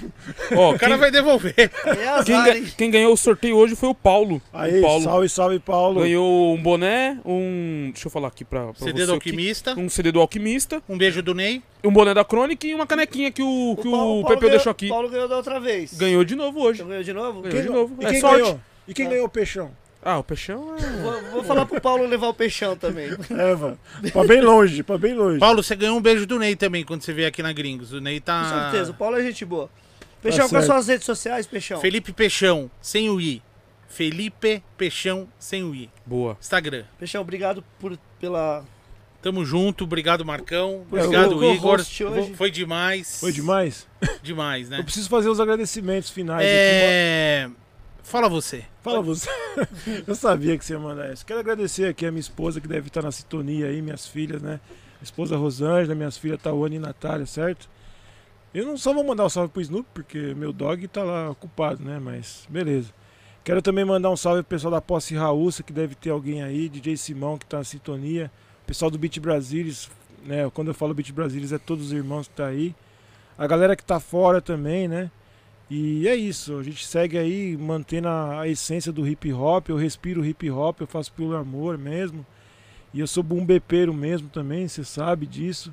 Nada contra outros estilos, mas assim, é o estilo que eu, que eu aprendi e é o estilo que eu defendo, né? E seguimos aí em frente com essa com a cultura hip hop, certo? Boa, muito obrigado novamente, Black. Obrigado você, Ney. Igor, muito obrigado também. O Igor que tá na nave ali pilotando. Agradecer aos nossos patrocinadores, agradecer a Edifier, cola com a gente desde o começo. A gente tem 5% de desconto lá, só usar o nosso cupom Gringos Podcast, o QR Code tá na tela pra mais informação. Legal. Lembrando isso. também que ah, o episódio de hoje com o Black Alquimista vai estar em todas as plataformas de áudio. Ó, Não se esqueçam, é, se, se inscrevam nas redes sociais do Gringos Podcast. Isso. Nós temos o canal de corte que voltou a ser movimentado agora. Agradecer o Thiago King aí que tá dando essa força Boa, pra gente. boa. Da hora. Certo, Igão? Peixão, chama ele, se ele veio. Chama ele aí, Peixão. o, o É. nosso convidado mais É. que especial tá aí? Não, chama ele. Chama o- ele. Tem- Chama? Tem que chamar. Vem. É, você Chama tem que ele. chamar ele em voz alta pra poder ele encarnar. Fala de longe. É, é o quase, é quase uma, uma, uma evocação. É, vai, chama. Ô, Silvio! Chegou, chegou. Ai meu Deus do céu, mas ai meu Deus do céu, mas ai meu Deus do céu. O cara chegou. hein? Ó, o Tá aviãozinho. chegando, né? Mas, mas Ó, o aviãozinho. O Neginho, Vai soltar 10 aviãozinhos de 100 agora. o Neginho, esse aí não é o SJ. Não, esse aqui não, não, não. Esse aí é o Big Fish. É o Big esse, Fish. esse é uma lenda. É o Peixão. É, quem, quem que é esse aí do- na, na fila do, do rap? Quem que é esse daí, hein, o, o Ney?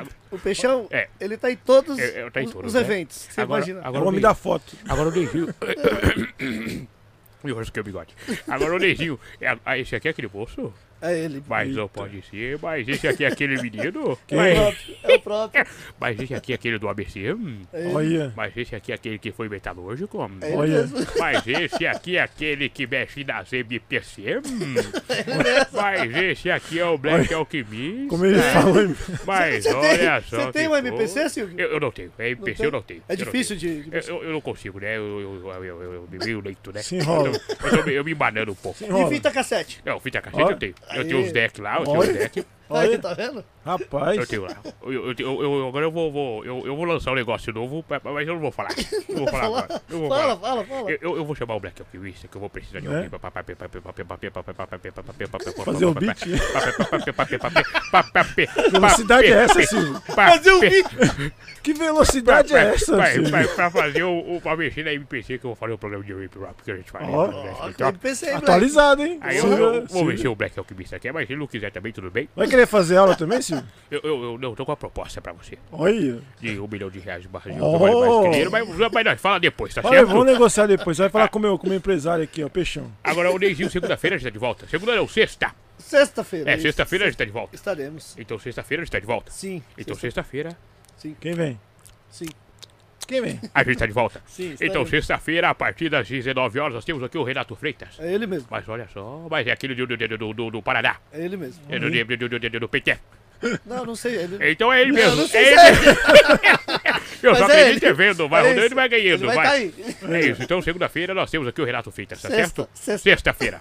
Peixão vem? Obrigado. Sexta-feira eu não vou poder vir. É, o Peixão vai estar de folga. Peixão tá de fora. Agradecer o Igor Amendoim aí, talentosíssimo. Salve. Muito obrigado. Obrigado a todos, a companhia aí de hoje, do episódio de hoje. Histórico, uma aula para os beatmakers aí. É, é bom a gente sempre trazer um- uns professores igual você aí. Obrigado, Ney. Tanto a nova escola quanto a, a velha escola também ver essa aula e se interessar por produzir, comprar MPC, então... Pesquisar, sabe, né? Tem que pesquisar, porque na verdade a base sempre é a pesquisa, né? Com certeza. Faça igual o Black aí, seja um produtor também. Muito obrigado a todos. Sexta-feira estaremos de volta com Renato Freitas. Beleza? Boa semana a todos. Muito obrigado. Tamo junto, obrigado. Até mais.